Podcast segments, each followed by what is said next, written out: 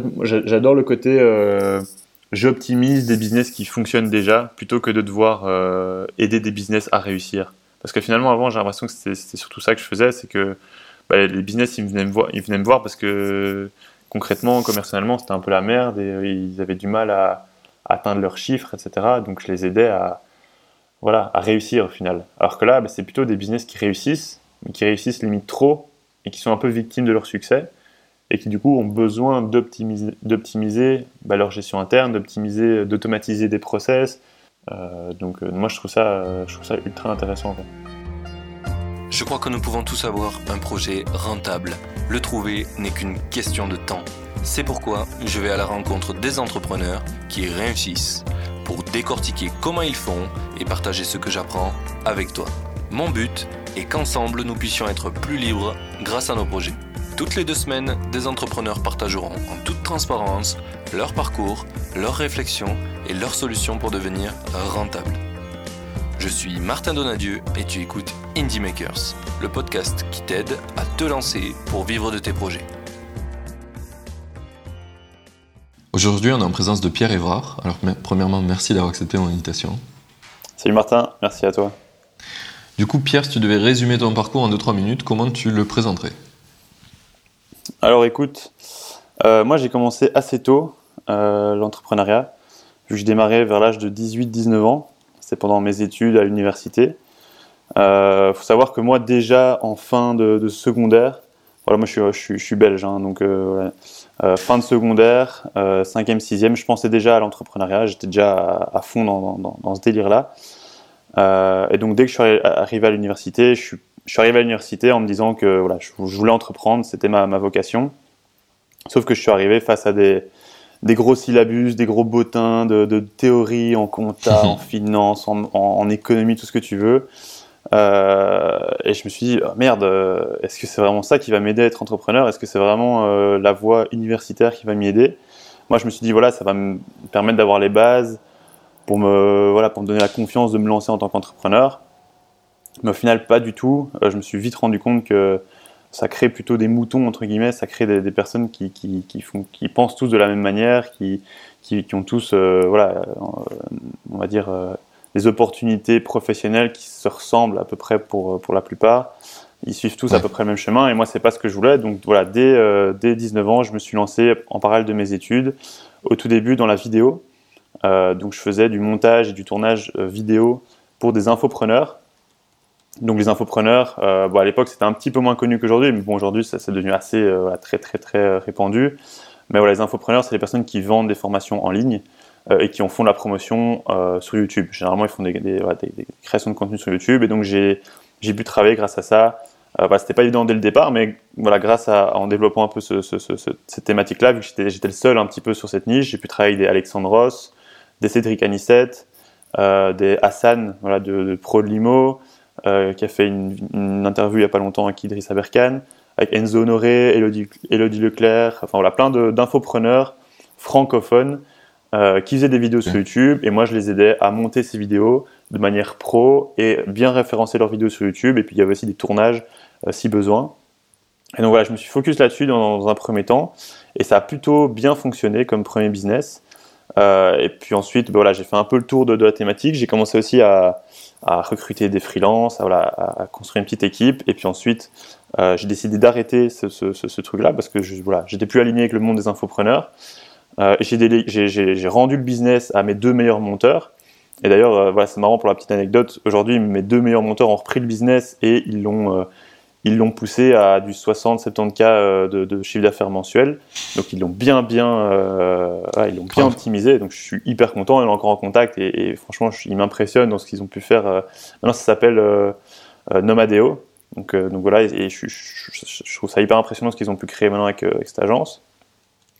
Et ensuite, de, après cette, cette première expérience, j'ai décidé de travailler plutôt avec les startups parce que le monde des startups m'attirait beaucoup aussi depuis, depuis très longtemps, parce que les startups, pour moi, ça a vraiment un côté euh, euh, intéressant pour, pour l'impact positif qu'ils arrivent à avoir sur, sur la société, ou sur les gens en tout cas qui, qui sont impactés par, leur, par la valeur de, de, leurs produits de leurs services. Et donc moi, c'était un domaine qui m'intéressait énormément, et j'ai amené ma petite, patte, ma petite marketing digital.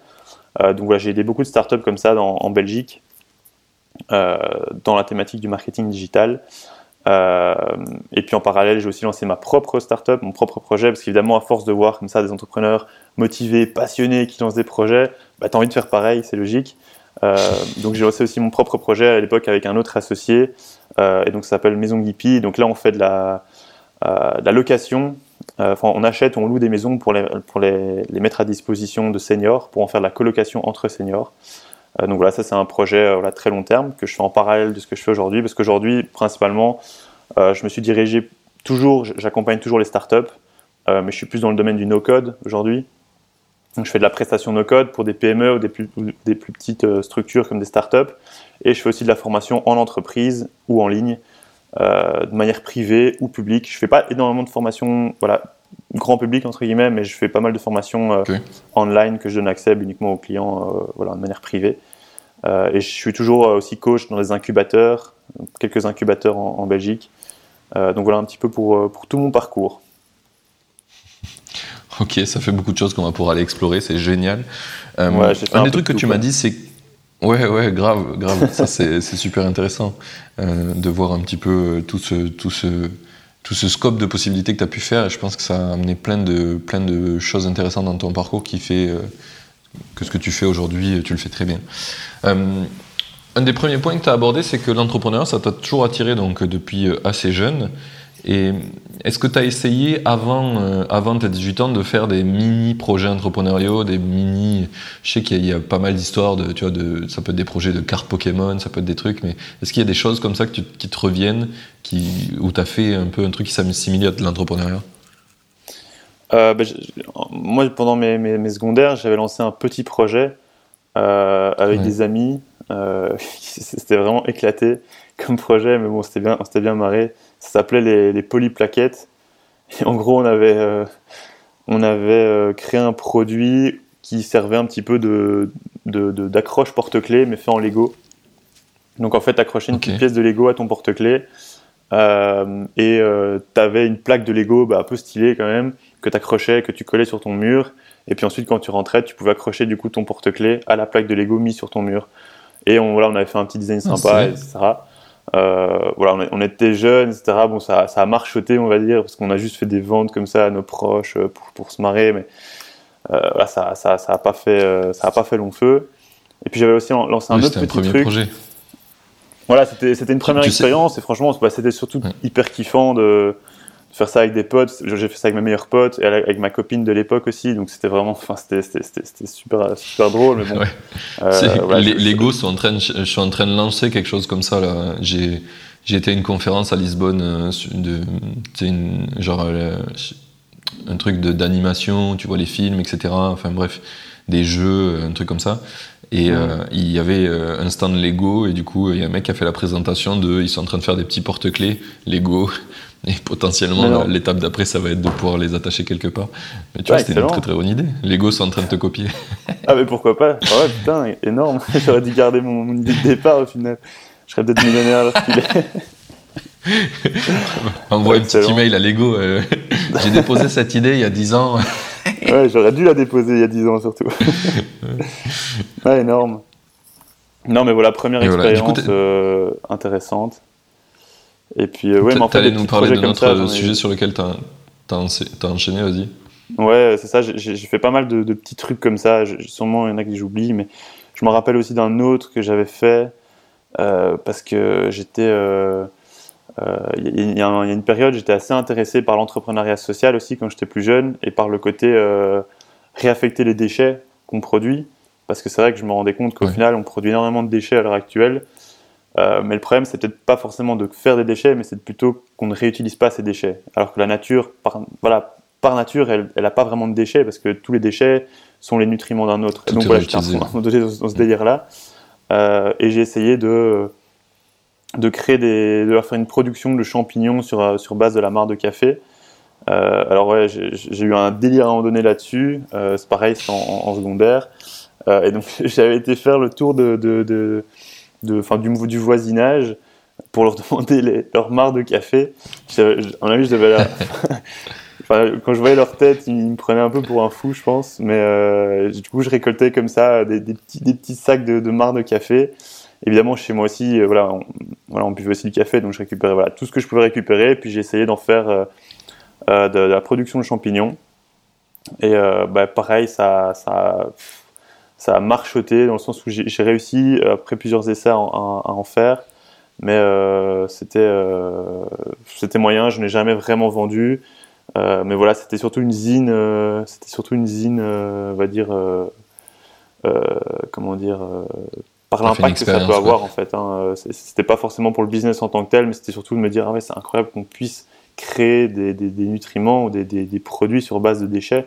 Puis après voilà, c'est des genres de trucs qui, qui fonctionnent aujourd'hui, mais à l'échelle nationale ou internationale, j'ai vu des projets qui sont lancés vraiment, qui font que ça, qui font la production de champignons sur base de marc de café. Mais c'est aussi en, m'intéressant à ce milieu entrepreneurial que j'ai découvert que c'était possible et que voilà, j'ai voulu tester. Mais voilà, des petits projets comme ça, j'en ai fait un peu. Euh, voilà, j'en ai fait un peu, euh, un peu régulièrement, mais donc euh, je pense que j'ai tenu ça, je tiens ça un peu de mon père aussi, ce côté entrepreneurial, parce que mon père a toujours été entrepreneur, donc voilà, je pense qu'il nous poussait aussi un peu à entreprendre, même à, la maison en tant que tel, on créait, on créait beaucoup.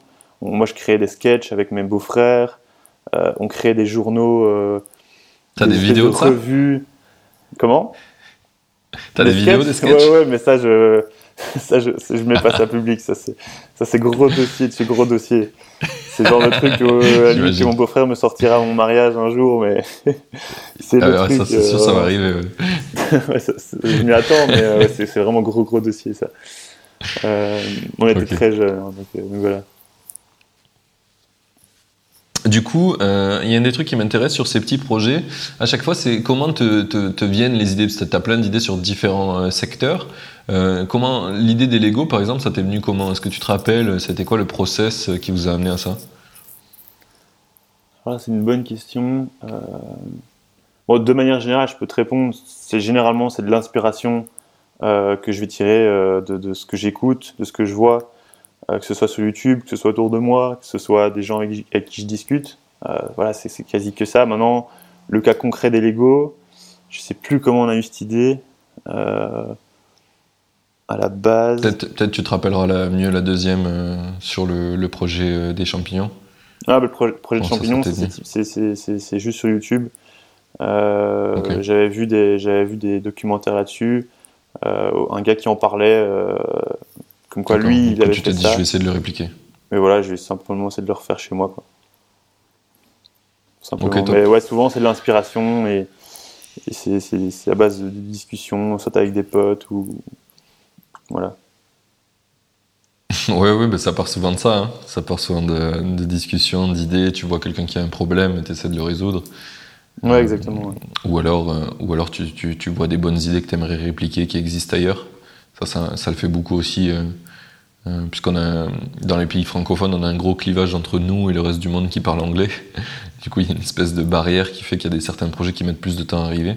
Et du coup, quand toi, tu peux euh, aller voir des trucs en anglais, par exemple, ben, d'un coup, tu vois qu'il y a plein d'opportunités qui sont pas adressées parce, juste parce que les gens sont pas au courant que ça existe. Et du coup, tu as forcément envie de le répliquer. Enfin, tu peux avoir envie de le répliquer, quoi, parce que tu as, envie de l'avoir chez toi, tu as envie que ça arrive plus vite. Exactement pour ce podcast. Il y a Indie Hackers qui fait un travail formidable aux US, euh, Courtland Allen qui a un podcast, qui a une communauté, enfin, exactement ce que je veux faire en France. Et du coup, je fais que répliquer euh, finalement euh, ce qu'il fait à ma sauce, adapté à la France, etc. Mais c'est cette idée, je la voulais pour le contexte français, il n'y était pas, et du coup, ben, je la crée. Et ça vient, ça vient exactement de là. Je n'ai pas inventé de nulle part l'idée du podcast, l'idée de la communauté, etc. Mais euh, c'est quand même très très cool de faire ça. Enfin, il y a plein de gens qui pensent que copier euh, c'est pas bien parce qu'à l'école on te dit que copier il faut pas, mais enfin, il faut qu'on se sorte de cette idée pour moi. Copier c'est bien, mais il faut comprendre ce que tu fais, essayer de le mettre à ta sauce aussi. Copier mot pour mot, c'est vrai que ça sert à rien, mais si tu essaies de l'adapter à ta sauce, tout va bien quoi. Ouais, pour moi c'est le meilleur business. Hein. Si tu pars, tu pars de, tu pars d'un business, enfin tu, tu, crées un business où tu es sûr qu'il y a déjà un marché, tu es sûr qu'il y a une demande tu as déjà un peu répondu à ces premières hypothèses-là. Maintenant, tu n'as plus qu'à faire ton job d'entrepreneur qui est d'optimiser euh, ce qui a déjà été fait et donc de faire la même chose mais en mieux. Et finalement, euh, bah, tu crées des business hyper, euh, hyper intéressants. Quoi. Et, comme tu dis, hein, c'est vrai qu'il y, a aussi cette, cette, fausse croyance que oui, copier c'est mal, ou alors à l'inverse, de partager son idée c'est mal, surtout les jeunes entrepreneurs qui, voilà, qui, qui, me faut répéter ouais non mais je, je, sais pas si je peux vraiment donner mon te partager mon idée parce qu'au cas où tu vois quelqu'un me copie machin tout ça c'est des fausses croyances tu vois.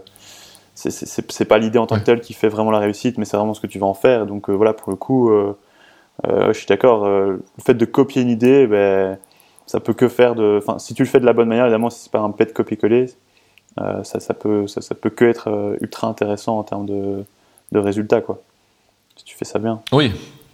Et, puis il y a un truc aussi euh, que j'essaie de dire souvent, mais qui fait un peu mal à l'ego, c'est que si tu parles de ton idée et que quelqu'un la copie, soit ton idée, tu connais bien comment tu dois l'exécuter, et dans ce cas-là, la copie, de toute façon, il fera pas mieux que toi, donc euh, ça change pas, ça, ça mm. fait de la concurrence, c'est bien, et tous les gens vont être insatisfaits potentiellement de l'autre et vont aller vers toi, donc c'est plus de business pour toi. Soit t'es pas assez bon en exécution, et du coup tu perds ton idée, effectivement ça fait mal, mais ça veut dire quoi Juste que t'es pas assez bon et qu'il faut que tu t'améliores? Ça ne veut pas dire que tu aurais dû cacher ton idée. ça n'a rien à voir. C'est juste qu'il bah, faut exécuter mieux. Il faut apprendre à mieux exécuter. Ouais, exactement. Et, voilà. Mais ça fait un peu mal à l'ego. Des fois, quand tu dis ça aux gens, ils sont là. Aïe. Ouais, bah, c'est vrai qu'après, les entrepreneurs ont généralement un gros ego de, base. Euh, c'est des choses qui ne sont pas, pas faciles à entendre, c'est vrai. C'est ça.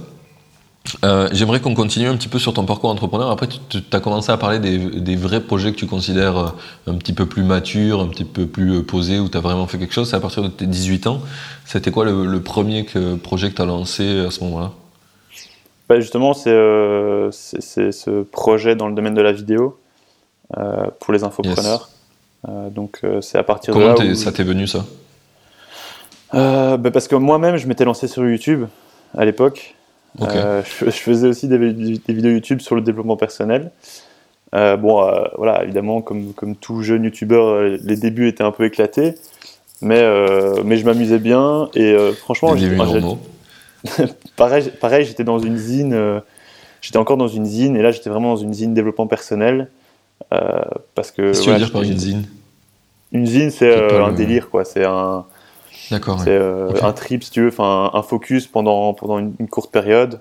Euh, quand je découvre, voilà, quand je découvre, oui, c'est un, truc qui t'éclate et que tu as envie de, de diguer à fond, quoi, d'aller. Exactement. Quand je voilà, quand, quand je découvre un, un, nouveau sujet, un nouveau truc, ben voilà, j'y vais all-in, on va dire, euh, pendant pendant quelques temps, quoi. Et là, c'était plutôt le développement personnel c'est drôle que tu dis ça parce que c'est un des trucs que je dis souvent. Euh, un des trucs qui fait que je suis entrepreneur, c'est pour dire que si j'ai envie de faire de la poterie pendant trois semaines parce que j'ai envie d'explorer la poterie à fond, je puisse faire que ça et que personne ne me fasse chier, tu vois. Mais, mais exactement, mais voilà, c'est totalement ça. C'est ça aussi la liberté, quoi, tu vois, c'est de se dire euh, du jour au lendemain, si j'ai envie de me lancer dans, bah, dans de la poterie ou dans, je sais pas, me créer une ferme. Ça peu importe le, sujet. Ouais, c'est ça. Donc, euh, totalement. Et euh, donc, euh, ouais, c'est là-dedans que je suis parti parce que justement, je m'étais moi-même lancé sur YouTube. Je faisais des petites vidéos dans le de développement personnel, alors que voilà, honnêtement, je m'y connaissais pas énormément, hein, mais je trouvais ça hyper intéressant. Et du coup, j'ai commencé à m'intéresser à ce milieu-là. Je sais pas si tu connais des styles Antoine BM, David Laroche. Ces gens-là, c'était à la base des gens qui m'inspiraient pas mal et qui, qui m'ont un peu fait découvrir ce, ce monde-là. Mais surtout Antoine BM sur le domaine des vidéos, machin, machin. Puis j'ai commencé du coup à faire des interviews. J'essaie de l'avoir Antoine, mais il est difficile à attraper. ouais, ouais, tu, m'étonnes. ça serait cool que tu puisses l'avoir, ça, parce que bah, après, moi, je, suis vraiment fan hein, du gars. Euh, mais ouais, à mon avis, J'aimerais bien David Laroche aussi. C'est lui qui m'a inspiré ma, mon, intro, David Laroche. Ah, excellent. J'ai, ouais. Ah, mais ouais, les deux, les, les, deux, j'aimerais bien, j'aimerais bien les avoir. Euh, David Laroche, je crois que j'ai pas essayé. Euh, mais Antoine BM, j'ai essayé un paquet de fois parce que je suis dans sa mailing list. Du coup, de temps en temps, je lui réponds, je tente. Il me répond jamais. mais euh, je vais finir par trouver un moyen de, un moyen de le contacter et de l'avoir. Je sais que c'est pas simple. C'est comme euh, j'ai, ouais, j'ai le Hacher, j'ai aussi Oussama Amar que je suis arrivé à rentrer en contact. Mais finalement, en fait, ils arrivent jamais à venir au podcast. Ils ont toujours un truc qui les empêche. au bout d'un moment, tu arrives à un stade où tu es tellement connu que ta vie ça devient un bourbier où tu, tu contrôles rien. Et euh, je pense que le Hasher, euh, il en est là, et Oussama, c'était un peu ça aussi. Et du coup, euh, bah, Oussama, je suis arrivé à commencer un podcast avec lui, et puis coupure d'électricité générale dans son quartier, enfin dans son ah, bâtiment. Donc, merde, c'est ça. Le Hasher, je devais l'avoir. Ouais, bah après, je suis organisé d'une façon assez comme je t'ai dit tout à l'heure, où j'ai des épisodes d'avance de tournée, des épisodes d'avance de. Donc c'est en loop et c'est pas grave, je sais que ça se fera. Il y a plein de personnes euh, comme ça un peu connues que j'ai eues où ça a été galère. Et je sais que c'est galère pour eux, je leur en veux pas. Ça viendra quand ça viendra. Donc euh, on verra pour Antoine. Ouais, totalement, mais je pense ouais, il faut faire, faut faire avec du via-via hein, pour ce genre de personnes. Mais, euh, mais tu vois, mes petits apartés, c'est vrai que tu dis ces genres de personnes qui, à mon avis, sont dans un stade avec enfin, vu le succès qu'ils ont eu, ils sont arrivés à un stade où euh, euh, leur vie devienne un, réel bourbier, tu vois, où ils n'arrivent plus à, mm. tourner de la tête, ou alors qu'ils n'arrivent plus à dégager du temps pour, pour certaines choses. Bah, après, ça dépend aussi de leurs priorités, mais typiquement, ça aussi, c'est un, un, peu un débat ou, ou, un sujet de. Typiquement, tu vois, moi, c'est un truc que je veux vraiment éviter absolument, c'est d'atteindre un, un, stade où. Euh, où je peux, ouais, plus le temps. je peux plus tourner la tête, où, j'ai l'impression que ben, je suis un peu victime de mon succès, quoi, tu vois. Et donc, que j'ai des, des, responsabilités H24, que, que je n'arrive plus à bah, dégager C'est exactement euh, l'idée d'Indie Maker, hein, c'est de toujours rester euh, suffisamment euh, petit pour garder un max de liberté. Quoi. Voilà, c'est ça. Bah, moi, c'est vraiment mon, gros focus. Quoi. Je suis prêt à refuser des clients, refuser des opportunités business pour maintenir ma liberté et, pour éviter justement ce, ce, stade-là. Quoi. Donc, parfois, c'est un peu contre-intuitif, mais pour moi, c'est ouais, bah, carrément. Et puis, et puis, si t'en parles aux gens autour de toi qui galèrent avec des opportunités, toi tu te dis ouais, bah là j'ai mis, j'ai refusé un mec, il avait un projet à 30K parce que, en fait, je pense que ça va me prendre trop de temps et que j'ai pas envie de faire ça. Le mec il disait ah ouais. tu sais que moi, c'est pas aussi simple. Donc ouais, c'est un peu difficile, en plus quand t'en parles aux gens qui sont pas entrepreneurs autour de toi. Encore plus, qui seraient plutôt en mode affamé, alors que toi, tu essayes plutôt de, de, de, faire ce qui est le plus équilibré pour toi, quoi. Donc mm. je, je, comprends tout à fait ce point et c'est pas c'est pas toujours très très simple. ouais, il faut être dedans pour comprendre. Ouais, ouais. Quand tu es plutôt en mode affamé, euh, tu, tu, tu, vas, tu vas plutôt nous prendre pour un, pour un fou, tu vas pas trop, trop réaliser, mais euh, après voilà, c'est qu'une question. Ouais, c'est ça, c'est hors contraste. Euh, c'est J'ai une image qui me vient en tête, mais c'est comme euh, si tu dis à un mec euh, qui vit dans un pays où il n'a pas l'eau courante, qu'il y a des mecs qui refusent de boire l'eau du robinet, tu vois, et qui prennent des bouteilles d'eau. Le mec, il va dire, mais vous êtes complètement con. vous avez l'eau courante, les gars. Ouais, c'est pareil. Mais en fait, tes expectations, elles montent avec, avec la qualité de vie qui augmente, avec les possibilités qui augmentent, en fait. Donc forcément, tu essayes de faire toujours au mieux pour toi. Si, si tu as la possibilité, autant avoir le choix. C'est un peu. Ça serait con de, si tu as le choix, de pas le prendre, quoi, de faire par défaut tout le temps. Ouais, c'est ça, et puis ça dépend de tes, tes, tes prios. Tu en as d'autres qui vont mettre un focus plutôt sur l'ambition, sur, euh, sur une, réussite financière, alors que d'autres, ça va plutôt être une, une, ambition en termes de liberté, en termes de temps. Euh. Voilà, moi, je suis aussi à fond dans le sport, euh, c'est un truc très important pour moi, donc j'ai besoin de dégager du temps pour ça pour euh, mes amis, les voyages et machin. Donc, euh, si je sens que mon business euh, commence à, prendre la place là-dessus, ça va un peu nuire à mon bonheur. Quoi. ça, du coup, ça sert un peu à rien. Tu vois, ça dépend des prix de chacun. Quoi. Et il faut respecter. c'est pour ça que je trouve qu'il faut respecter. Il faut arriver à mettre de la nuance dans la réussite, de la nuance dans l'ambition, et respecter les, ambitions de chacun, les réussites de chacun. Et ça, parfois, je trouve que c'est un message qui, bah, n'était pas assez euh, communiqué, je trouve, avant sur les réseaux sociaux. Maintenant, je trouve ça. Il y a déjà un peu plus de nuances qui se créent. Mais avant, on était vraiment plutôt à, tu vois, l'américaine, en mode euh, dream big, euh, plus, plus you can do it, toujours plus, machin. Maintenant, j'ai l'impression que ça, ça, se calme un petit peu, mais je trouve qu'il faut partager un message de, avec plus de nuances, quoi, tu vois. Pour, pour, que tout le monde puisse y retrouver. Carrément. C'est drôle de, de, parler de ça, ça, ça vient de me faire penser à Récemment, j'ai vu que Vald, un rappeur, a sorti un nouvel album. Et c'est un rappeur que j'aime bien. Et en fait, euh, dernièrement, dans tous les interviews, on lui dit Ouais, mais t'as l'air de moins vendre par rapport à avant, t'as l'air de faire moins de bons chiffres, qu'est-ce qui se passe, t'es sur le déclin, tu vois. Et en fait, euh, mm. Pour lui, il, il, comprend pas, il, a vraiment, il a dit Mais il faut que vous arrêtiez de, vouloir toujours plus, toujours mieux, toujours un truc. Euh, il, il expliquait que, ben, en fait, là, il a sorti plusieurs projets, il essaie de faire monter des gens avec lui, donc forcément, ça met, il met moins d'énergie sur lui. Mais en fait, il fait toujours des, trucs énormes, c'est juste que c'est réparti à, des endroits différents et qu'il il charbonne de ouf. C'est juste que ben, il répartit différemment parce qu'il a des ambitions différentes. Il n'a pas juste envie de faire de top chart pour faire du top chart. C'est chiant de faire ça, tu es obligé de faire des modèles spécifiques de musique qui vont top charter. En vrai, euh, c'est pas le truc qui t'éclate. Il voulait le faire avant parce que ça lui a permis d'avoir des très très gros contrats et d'être en place, d'être connu.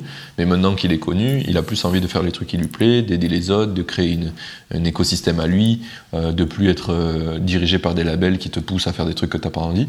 Et donc tout le monde a, a, conclu, enfin les grands médias, etc., ont conclu que, ben, en fait, il est fini, tu vois, ou il est en train, il, il commence à aller sur le déclin. Alors que ça n'a rien à voir. Mais tu vois, juste le fait de changer de manière de d'ambition, parce qu'à un moment donné, il a voulu éclater tout pour avoir euh, le champ libre après. Eh ben, d'un coup, il est dans une cage où il peut plus sortir. Euh, de, ben, du coup, tu as fait des gros chiffres, il faut que l'album d'après, tu fasses plus, quoi. Alors qu'en vrai, euh, déjà, il fait du, je sais pas, disque de diamant, platine, en, genre, en quelques semaines, ce qui est insane. Il fait, genre, je sais pas, le dernier album, il, disait qu'il faisait 600K de, de dessus, donc celui-là, je sais pas comment il a fait, mais c'est propre, tu vois.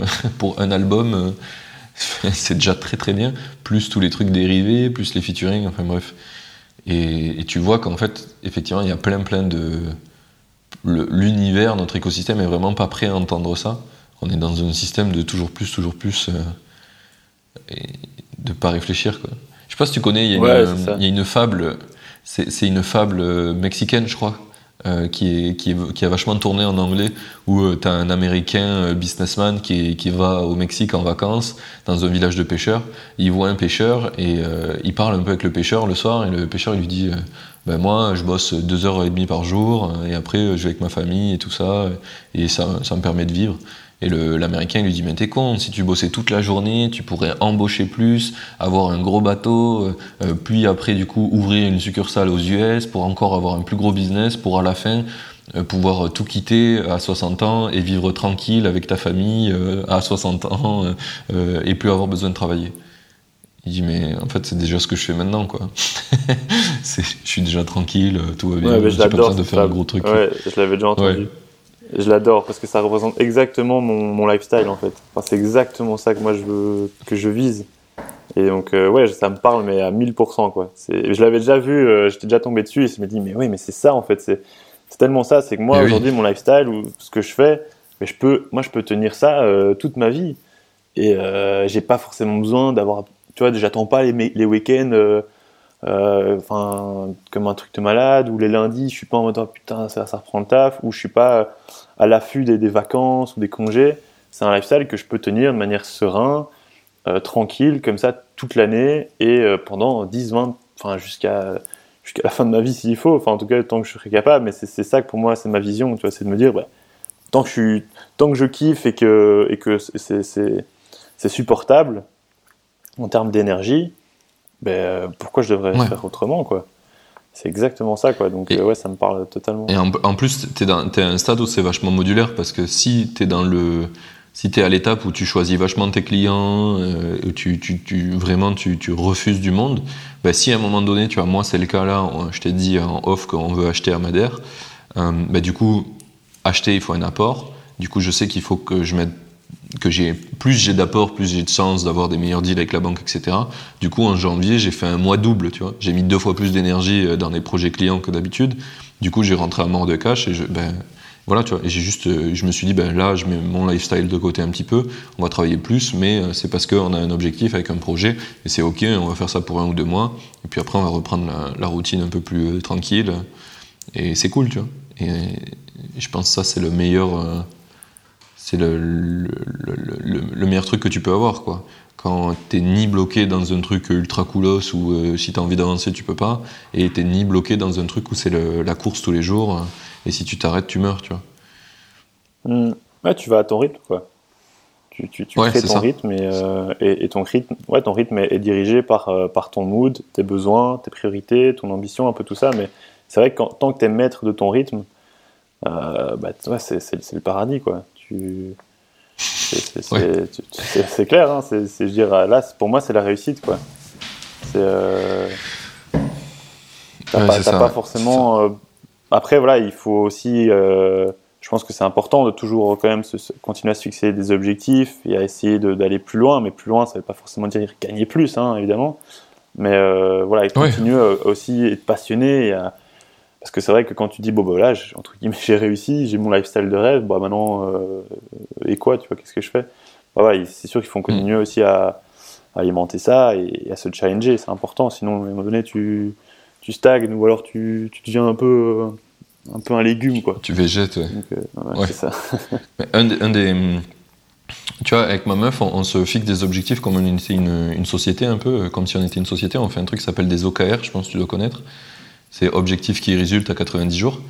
Euh, donc tu te, fixes mm. un, tu te, fixes un, objectif à 90 jours. Et les, les premiers objectifs qu'on s'est fixés, c'était vachement monétaire, atteindre des objectifs financiers, etc. Parce que euh, ma meuf a changé de job, elle passait de maîtresse des écoles à développeuse, donc euh, il y avait beaucoup d'enjeux sur euh, bien gagner sa vie, avoir, avoir moins de soucis d'argent, parce que moi j'avais de la thune, mais elle moins, du coup on avait un espèce de déséquilibre qui était pas cool, donc du coup on a vachement fixé des objectifs sur ça, et puis au bout d'un moment en fait on s'est rendu compte que super, on a grave avancé sur ce côté-là, mais on se sent moins heureux tu vois, parce que bah, parce qu'on travaille beaucoup, parce qu'on on a mis aussi de côté notre bonheur un petit peu parce qu'on fixait ces objectifs-là.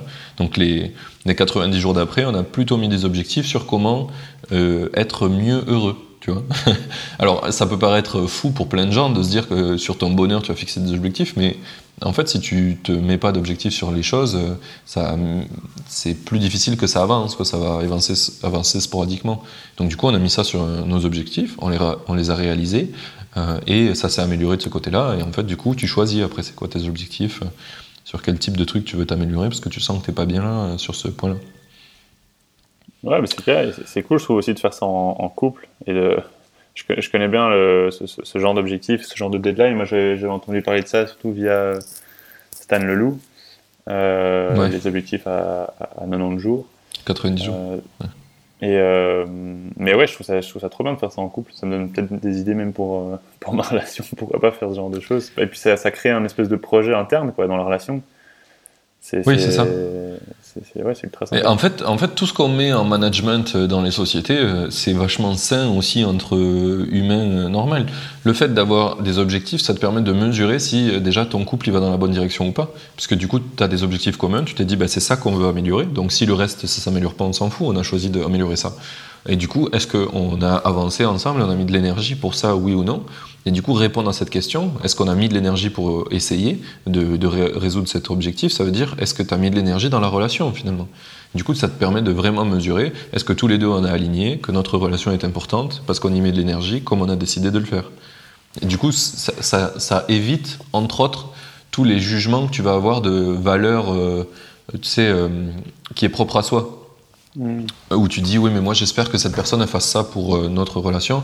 Mais en fait, tu l'as pas vraiment exprimé, tu n'en as pas discuté, et du coup, tu as des attentes qui sont euh, inassouvies, et ça finit par te pourrir. Du coup, tu as l'impression que tu pas assez aimé, donc du coup, tu fais aussi moins d'efforts, et du coup, tu es dans un cercle non vertueux, et tu dégrades les trucs, alors que euh, si tu communiquais, si tu mettais des, des, choses mesurables, tu pourrais voir si ça évolue ou pas, et demander des explications si ça évolue pas. Tu vois. Parce qu'il y a des choses dans avec la personne avec qui tu partages ta vie, où des fois, euh, t'aimes pas trop ce qu'il fait, ça te plaît pas, mais t'aimerais bien que ça change, mais c'est difficile pour lui de, comprendre, de devoir le changer, etc. Il y a plein de choses comme ça. Et si tu peux pas le mesurer, ben, du coup, tu, tu génères une frustration, je pense, euh, inutile. Alors que si tu le mesures, ben, tu peux tomber d'accord et à un moment donné, tu peux dire à l'autre, ben, si vraiment, euh, genre, sur l'année, on n'arrive pas à trouver une solution, ben, en fait, ça, ça, ça va pas, tu vois. Moi, je te donne un exemple très concret avec ma meuf, qui est très personnel d'ailleurs. Euh, c'est euh, la vision de la sexualité était différente entre moi et elle, et on trouvait pas de, de, chemin commun. Et en fait, j'ai dit, moi, si dans nos objectifs, on met pas ça et qu'on n'arrive pas à trouver des solutions à ce problème-là, je, je me sens pas de continuer parce que euh, ne pas avoir de réponse à ça, c'est énormément frustrant. J'ai dit, il faut qu'on trouve une réponse. Ça ne veut pas dire qu'on va trouver une solution qui nous convient, mais il faut déjà qu'on comprenne pourquoi ça arrive, pourquoi on est en décalage et quelle est la réponse à ça. du coup, c'était vachement, c'était, c'est une discussion dure. En plus, la, sexualité pour plein de gens, c'est pas simple. Mais on l'a mis dans nos objectifs, on a fini par trouver la réponse, et maintenant c'est mille fois mieux. C'est pas, c'est pas du tout euh, ce que j'espérais, tu vois. Euh, pour te donner, pour donner à tous les gens qui nous écoutent une, un truc concret, c'est juste en termes de, euh, du nombre de fois qu'on fait l'amour finalement, tu vois. On n'a pas le même niveau de désir, donc du coup ça, ça crée un décalage euh, où il y a un d'un côté moi qui est frustré et elle qui est frustrée aussi parce que je suis frustré, enfin bref, ça fonctionne pas. Et du coup on savait pas pourquoi il y a ce décalage, tu vois. Est-ce que euh, ça peut être plein de questions, ça peut être est-ce que je suis pas attirant, est-ce que je fais pas les bonnes choses, est-ce que j'utilise pas les bons déclencheurs pour te donner du désir, enfin bref, plein de trucs et tout ça on savait pas. Maintenant on sait, c'est quoi la réponse? C'est très simple, hein, je peux le dire euh, à n'importe qui, c'est juste que dans euh, l'imaginaire commun, tout le monde a du désir et c'est quelque chose de normal. En fait, dans la vie réelle, c'est comme plein de choses qu'on se méprend. Euh, il y a des gens qui peuvent en avoir très très peu et c'est normal d'en avoir très très peu. Au début, moi j'étais beaucoup dans un mood où je pensais que pas en avoir, tu vois, du désir, c'était peut-être quelque chose de lié à des médicaments ou lié à, je sais pas, un, contexte, tu vois. Alors qu'en fait, c'est juste comme ça depuis tout le temps pour elle et c'est ok. Mais dans toutes ces relations, ça a été un problème parce que les gens ne comprenaient pas ça. Et à force de chercher, d'apprendre, de, s'éduquer, puisque c'était un de nos objectifs, de comprendre pourquoi, eh ben, elle a fini par trouver un podcast qui parlait de ça, euh, qui s'appelle euh, Free from Desire, qui est génial à écouter. Et euh, tous les gens qui ont des problèmes sur ça peuvent l'écouter. Et qui, qui rencontrent des gens en fait qui ont compris que le désir, c'était pas ce que tu voyais à la télé. Ça peut varier sur plein de plein de surfaces, plein d'aspects euh, dans ta vie, au cours de ta vie, au cours de ton cycle menstruel aussi pour les femmes. Et, euh, et en fait, ou même euh, tu sais, au fait d'avoir des enfants après ou avant, ça change aussi. Enfin, il y a énormément de choses à apprendre là-dessus. Et du coup, je, me suis rendu compte en fait, que moi, j'avais une idée de merde qui était que ben, c'est normal d'en avoir. Et du coup, j'y foutais une pression immense sans le vouloir, même en, même en étant le plus communicant possible, j'y foutais une pression immense. Et du coup, à partir mmh. du moment où on a pris un état des lieux que ben, elle devait pas avoir du désir euh, forcément euh, euh, tout le temps comme moi et que je devais trouver des solutions qui fonctionnent pour moi-même et, et que ça se fasse quand elle en a envie ou jamais si elle en a pas envie pendant X période, c'est pas grave, on n'a pas de deadline précise, mais ça fonctionne comme ça. Et eh ben du coup, en fait, ça a totalement changé.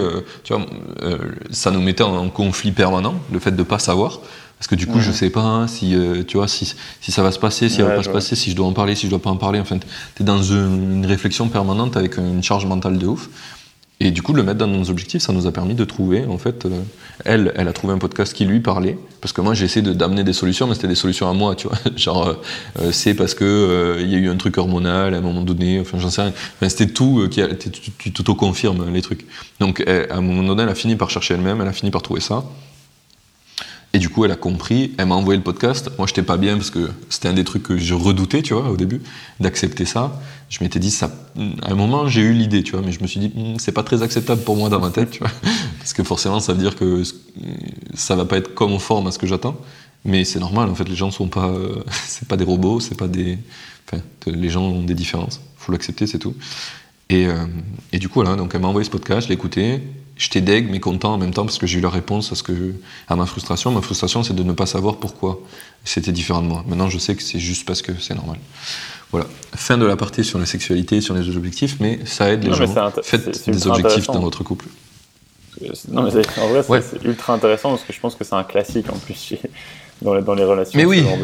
Ce genre, de, de, de, pain et ce genre de frustration parce que, comme tu dis, ça peut après devenir un cercle vicieux et puis ça tourne en boucle et ça ça peut créer de la frustration et, et puis entacher sur toute la relation, quoi. Euh, oui, alors que euh, c'est pourri, c'est ça. intéressant. La, frustration, elle, n'est pas du problème en elle-même. C'est ce que ma meuf avait beaucoup de mal au, début à comprendre, c'est que j'ai dit moi ce que je cherche c'est des réponses à notre problème. Je cherche pas des, forcément que la solution ça soit que ça on arrive à, te ramener à mon niveau de désir. Euh, c'est pas forcément l'objectif. J'aimerais bien, ça serait cool, mais mais mon objectif surtout c'est d'avoir des réponses pour plus être frustré et comprendre comment tu fonctionnes. Et, euh, mm. et, du coup, ouais, ça se travaille, c'est long, c'est pas, c'est painful parce que tu as des discussions vraiment nulles à chier au début et, et, on est très très peu habitué à faire ça. Mais on a mis un objectif sur ça et du coup, on a trouvé dans, dans les 90 jours et du coup, maintenant, ça va beaucoup mieux. Euh, j'ai d'autres problématiques maintenant qui est de comprendre comment moi, avec moi-même, je gère mon propre désir, tu vois. Mais euh, mm. du coup, je, je, remets pas la faute dessus et du coup, c'est moi avec moi-même, ça n'entache plus la relation, ce que tu disais. Et, ça, c'est vraiment, euh, vraiment top. Et les objectifs à 90 jours aident pour ça, du coup. Je recommande à tout le monde. J'en ai déjà parlé plein de fois. C'est hyper intéressant. Je pense que ça, ça risque d'aider euh, pas mal des gens qui nous écoutent parce que c'est un truc. Euh, ça peut être sur cette thématique-là en particulier, mais ça peut être sur plein d'autres choses quand on parle de, du, dans le couple ou des relations avec des, des gens en particulier.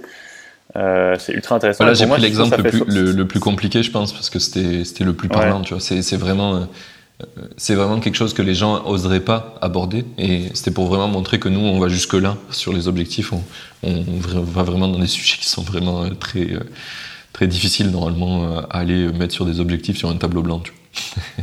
ouais, et puis je trouve que c'est aussi une belle preuve d'amour, quoi. D'arriver à, entre guillemets, prendre ses couilles en main et de se dire, bon, allez, on, tu vois, on met le sujet sur la table, tu vois, tant pis, ça fait mal, ok.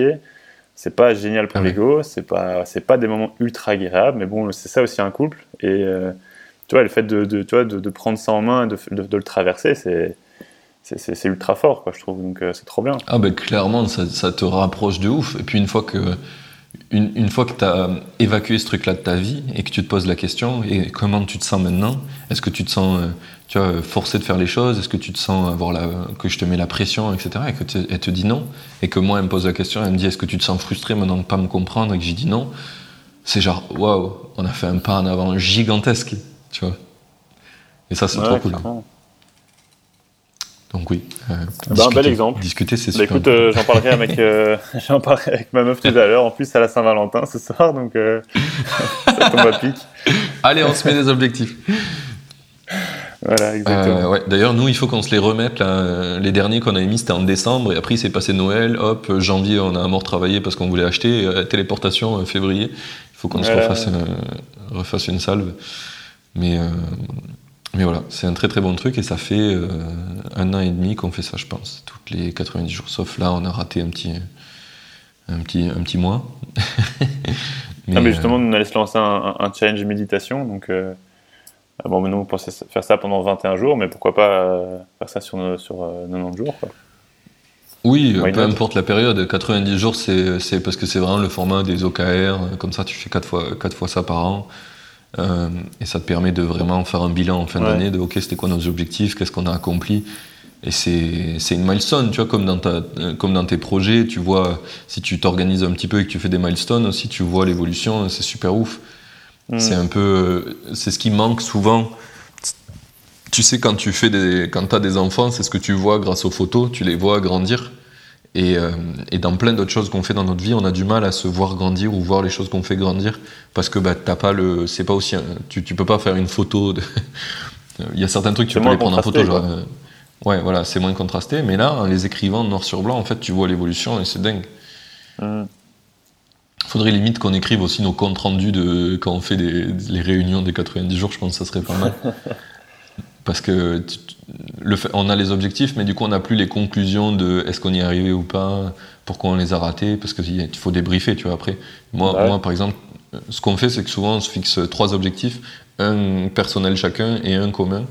Euh, et en fait, euh, on s'est rendu compte que moi, les objectifs que je me mettais, qui, qui, ou, qui étaient souvent pour essayer d'améliorer ben, notre vie à deux, enfin c'est toujours dans ce but-là, euh, je les ai souvent ratés, en fait, pratiquement tous, je crois. Parce qu'au début, en fait, j'ai fixé des objectifs trop hauts, je me suis rendu compte de ça, donc j'ai essayé d'abaisser ces objectifs pour faire des trucs plus réalistes. Et même là, en fait, euh, j'arrive pas à les réaliser parce que quand tu fais du développement personnel, tu te rends compte que un des trucs qui te permet de réaliser tes objectifs, c'est vraiment être convaincu que c'est quelque chose que tu dois faire. Et euh, il y a des choses, j'en suis pas assez convaincu encore pour les faire bien, et du coup, je réalise pas l'objectif. Je me suis amélioré, tu vois, mais je, je réalise pas l'objectif. Mm. Donc, euh, donc Mais, euh, mais c'est cool de pouvoir en parler, de faire un état des lieux, de dire bah, ok, t'as pas rempli l'objectif, mais qu'est-ce que t'as fait quand même? Pourquoi t'y es pas arrivé? Et ça permet aussi à l'autre de se rassurer, de voir que bah, même s'il est faillible, même s'il n'y arrive pas, il essaie, il met des efforts, et euh, est-ce que ça me va ou ça me va pas, tu vois? Et, et, du coup, voilà, jusque-là, ça, ça, lui va, même si j'ai échoué. c'est ok, tu vois. Ah, mais top, c'est un, un, bon type. Ouais. On a fait une big aparté. Euh, j'aimerais bien qu'on revienne un petit peu à toi. Euh, tu nous parlais du coup euh, du premier projet sur les infopreneurs. parce que ça t'est venu donc de tes propres problématiques. Et comment tu t'es dit, je vais essayer de le vendre à d'autres infopreneurs? Bah, En fait, ça, ça a démarré assez simplement parce que justement, j'étais dans cet écosystème du coup de personnes qui se lançaient sur YouTube. Et j'avais aussi un peu cette envie de d'en, faire un métier et de devenir entrepreneur là-dedans. Donc au final être un peu infopreneur. Sauf que voilà je me rendais compte pour plein de raisons que c'était pas forcément ma voie de vendre des formations en ligne comme ça de manière classique. Mais par contre du coup j'ai découvert cet écosystème et j'ai commencé à voilà réseauter. J'ai été à des événements euh, sur Paris un peu partout sur cette thématique là et j'ai rencontré justement des infopreneurs. Il y en a un en, particulier qui est devenu euh, presque un ami, si tu veux, c'était euh, Enzo Honoré, euh, enfin qui je m'entendais. dans le podcast. Ah ben voilà, euh, et là il, il, très très cool. Il était super sympa, il, très, un gars très dynamique, très voilà aussi très changeant à l'époque. Il, changeait pas mal de, de, de, voix, etc. Il se cherchait un peu, mais voilà, on, est, on, a pas mal discuté et on, on, est resté en contact. Et c'est justement via lui que j'ai commencé à faire un peu de montage parce qu'il faisait pas mal de vidéos YouTube et donc je l'ai aidé là-dessus. Euh, et puis il était super content de ce que je faisais, du coup il en parlait à un autre. Et puis du coup ce mec venait vers moi pour, euh, pour du montage. Et puis voilà, tu vois, de, fil en aiguille, j'ai commencé comme ça à avoir un, petit panel. Et en fait, malgré moi, j'ai commencé à créer un business. Finalement, je me suis pas levé un matin en me disant, ah, je vais créer une agence de montage et de tournage vidéo pour infopreneurs. Tu vois, pas du tout. J'ai commencé avec Enzo, puis ensuite avec un mec qui m'a ramené. Et puis voilà, de, fil en aiguille, je me suis dit, ah, ben, en fait, ça intéresse les gens. Et comme ils voyaient que je faisais bien ça et que moi j'avais aussi un peu eu cette expérience YouTube, je savais, euh, tu vois, euh, bah, comment ça fonctionne, comment bien référencer la vidéo, comment faire un bon montage pour que ce soit attrayant et efficace pour, euh, pour, pour, pour les gens qui regardent. voilà, j'étais ultra niché et donc du coup j'étais laser focus sur ma niche et sur mon, sur mon persona et sur mon offre, ce qui fait que ça a cartonné en termes de, en termes de, de, conversion de conversion de prospects. Et donc voilà, j'ai eu, pas mal de, gars grâce à Enzo. Puis après, j'ai un peu alimenté la machine, entre guillemets, en faisant moi-même de, la de la prospection.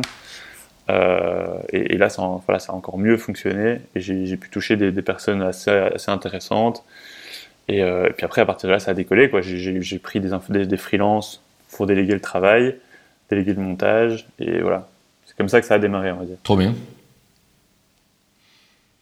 Ok.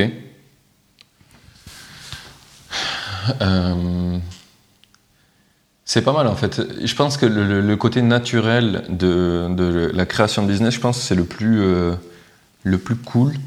Le problème, c'est que tu peux pas le planifier, tu sais pas comment ça va fonctionner. En fait, tu as commencé par en parler à une personne, tu as saisi l'opportunité, et du coup, de fil en aiguille, ça t'a amené à, avoir tôt de taf, à avoir euh, du business. Je pense qu'une des qualités qu'on voit là-dedans, qui est super importante et que parfois les entrepreneurs manquent, c'est le fait d'être opportuniste optimiste. Euh, dans ce, truc-là, j'appelle ça comme ça parce que imagine, euh, donc tu commences à bosser avec Enzo, fine, euh, et il commence à t'amener un pote. Ok, trop cool, mais sauf que toi à la base tu avais commencé à bosser avec Enzo, et en fait tu peut-être plus beaucoup de temps déjà pour consacrer à l'autre. Mais tu vas quand même être optimiste, tu te dis ça passe, je vais trouver un moyen de le faire passer, je le prends tu te retrouves un peu en galère de temps et on te propose un troisième mec, et là tu acceptes aussi, tu toujours optimiste, mais tu es encore plus en galère. Et souvent, euh, il y a certaines personnes, quand ils commencent à être entrepreneurs, ils sont pas assez optimistes, et ils se disent, bah non, j'ai déjà deux clients, je veux le faire bien, du coup, euh, je préfère pas le prendre. Et en fait, ça, ça te freine, parce qu'en fait, le, le fait de, refuser euh, des opportunités, ça t'empêche d'essayer de trouver des solutions. Alors que si toi, tu vois, t'as accepté et tu te retrouves un peu dans la merde à un moment avec trop de trucs à gérer, tu te dis, ok, comment j'upgrade ça? Ben, ma solution, c'est des freelances. La solution que toi, tu as trouvée. Il y aurait pu en avoir d'autres, mais ça a été ça. Euh, mais parce que tu as eu le problème. Alors que si tu t'empêches d'avoir le problème parce que tu dis, bah non, euh, je suis dans un, précaré qui fonctionne, là, je veux pas aller plus loin, bah, du coup, en fait, tu t'empêches de. Tu aurais pu rester avec euh, juste une ou deux personnes pendant très longtemps et t'en arrêter là, en fait, et que ce soit pas un business viable ou que tu, ou que tu puisses pas automatiser, en faire quelque chose de plus gros qui te permet de libérer du temps, etc. Et, c'est un truc que je trouve qui manque souvent aux gens qui se lancent et qui sont pas assez optimistes en se disant bon, on verra plus tard, tu vois. Je vais tenter et puis on voit.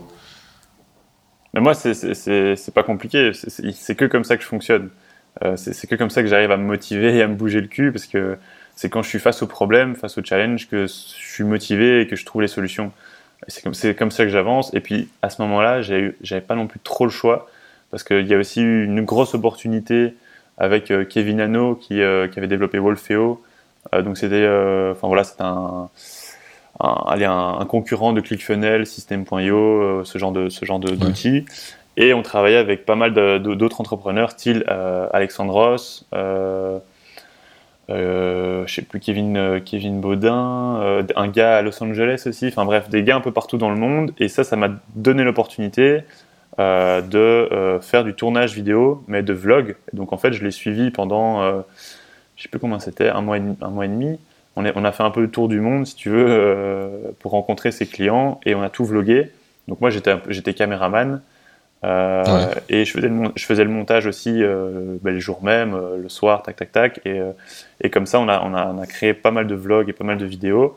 Et on allait en même temps rencontrer les clients, faire des vidéos, des tournages sur le jour même. Donc ça, ça a été une super chouette opportunité qui m'a aussi propulsé parce que ça, c'était un, très bon salaire, très confortable, alors que je venais de me lancer. Quoi. Donc pour moi, c'était genre un truc de, de dingue.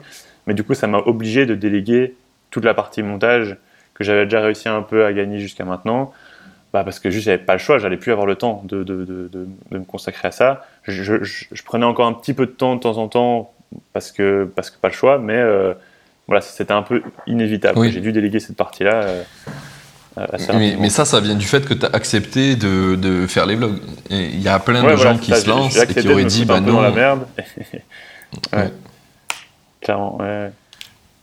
Oui, donc c'est pour ça que je trouve que c'est super important à relever, c'est qu'en fait, c'est souvent en te mettant dans la merde que tu finis par trouver des, des, bonnes opportunités, des choses à faire. Enfin, faut pas avoir peur de le faire, faut pas le faire stupidement. Exactement. Ça sert à rien de se jeter d'un building pour voir si tu peux voler, ça, ça va pas marcher. Mais, euh, mais par contre, il y a dans, dans, plein de trucs où il y a un peu de risque et il y a un peu d'inconnu, vas-y et euh, tu trouveras des solutions. Fais-toi confiance. Faut se faire confiance. Ouais. C'est ce qui, c'est ce qui fait, c'est ce qui fait que beaucoup d'entrepreneuses femmes en général ont du mal à faire ça parce que c'est c'est culturellement on on attribue aux hommes le fait d'être intrépide, euh, et du coup on se l'auto-attribue un peu, donc euh, c'est plus facile en général pour les hommes, bien qu'il y a plein de mecs qui ont le problème aussi. Et euh, du coup, en général pour les femmes entrepreneurs, c'est encore plus dur ça, parce que c'est vraiment ce que la société ne veut pas qu'elles aient comme trait, pour le moment. Et du coup, c'est encore plus dur. C'est pour ça que j'ai beaucoup de mal à trouver des femmes entrepreneuses, entre autres. Il y a plein de, plein de choses contextuelles qui foutent la merde pour elles, mais ça, ça en fait partie. Euh, et euh, ça fait un peu chier, je trouve, c'est un peu con. Mais euh, voilà, n'ayez pas peur d'être un peu intrépide. vous n'aurez rien de grave. Au pire, il y a un client qui ne va pas être content, mais vous n'êtes pas t'es pas, euh, je sais pas, quel, t'es pas TF1, tu vois, t'es pas en train de briquer un contrat à des milliards, hein. c'est pas, pas très grave. S'il y a un mec qui est pas très content. Dans, dans, les pays dans lesquels on vit, avec toutes les sécurités sociales dans tous les sens, tu risques finalement pas grand chose, ou après même avec nos sécurités familiales, tout ce que tu veux, enfin, t'as toujours en pire, pire du pire des cas, t'as toujours moyen de, de, de, de, de te relever, quoi. Et euh, puis moi, j'ai toujours été fan de, de, brûler mes bateaux de secours et de me dire, ouais, voilà, j'ai mon bateau principal pour atteindre l'île, je me démerde pour qu'on qu'on y arrive, quoi. Je préfère ça que me il faut, ah il faut pas qu'il coule, lui. C'est ça, ouais, il faut juste pas qu'il coule et, et, on avance, quoi. Je préfère ça que me dire euh, d'avoir un plan B, C, D, tout ce que tu veux, parce que du coup, je sais pas, ça, ça, ça me démotive, ça enlève du challenge, ça enlève du, du côté un peu, tu vois, adrénaline, qui, qui pour moi euh, est ultra important quand, quand je me lance dans un truc, donc. Ah bah oui. trop de sécurité, ça, ça, peut nuire quand même à, à la productivité. Quoi. Oui, oui, ça nuit, ça nuit à tout le monde. C'est, en fait, il faut trouver toujours le bon équilibre entre sécurité et, et insécurité pour être dans la bonne zone pour entreprendre. Quoi. Euh, j'ai un pote euh, qui a pas mal réussi dans les cryptos, donc j'ai parlé deux trois fois déjà dans le podcast. Et, et il a fait beaucoup d'argent. Et au tout début, en fait, il prenait énormément de risques parce que bah, euh, tu joues les cryptos, euh, un jour c'est haut, un jour c'est bas, enfin, il était dans un risque immense. Et en fait, il n'a pas vu qu'à un moment donné, il a atteint une zone de non-risque. Tu vois, quand il a dépassé le million euh, dans, dans ses comptes crypto, tu commences à être beaucoup moins risqué, tu vois, et tu peux jouer moins et, être plus rationnel et survivre enfin, en faisant des trucs moins risqués. Et quand je le rencontre, il est toujours dans la position de je suis ultra risqué, parce que lui, il s'est pas rendu compte de l'évolution. Déjà, ça allait tellement vite, ça, en un an et demi, il est parti de presque rien un million et quelques, euh, presque deux millions. Et, euh, et, du coup, quand je le rencontre, il vit dans un tout petit appart, et euh, il dépense très très peu pour vivre. Et on discute, et il est très très stressé par ce qu'il fait, parce qu'il continue à prendre énormément de risques. Et du coup, je discute avec lui, je dis, mais, enfin, je dis, t'es au courant que t'as pas de problème d'argent, là Enfin, si t'arrêtes tout là, tu vis tranquille pendant un bon moment quand même avec presque 2 millions en, cash. Et en fait, il me regarde, il fait putain, mais ouais. Et du coup, il a replacé son niveau de risque à un niveau beaucoup, plus, beaucoup mieux pour lui. Il a arrêté de faire la course pour euh, faire des millions de plus, parce que bah, déjà, c'est pas mal d'avoir fait 2 millions, tu vois. faut se dire merci, parce que été un taf de ouf. Et, euh, et, du coup, il a un peu changé euh, la donne, tu vois. Il vit dans des trucs un peu plus sympas, il, met beaucoup moins de risques sur les trading qu'il fait. Enfin, et il a replacé son niveau de risque à un niveau qui est bien, qui lui permet toujours d'entreprendre, qui ne le met pas trop en insécurité pour rien.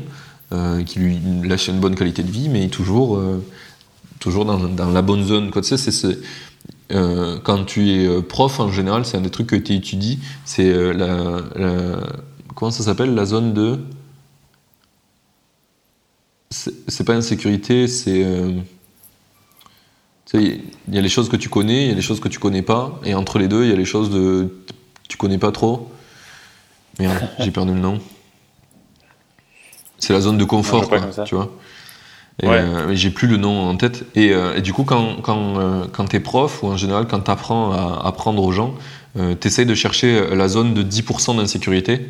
Hmm. En gros, c'est la zone optimale d'apprentissage. Si tu arrives à mettre tes étudiants dans cette zone-là, mais c'est ce qu'il faut pour qu'ils apprennent bien, sans que ça soit ultra consommateur d'énergie. c'est la, meilleure zone, autour des 10%, donc entre, entre 5 et 15%.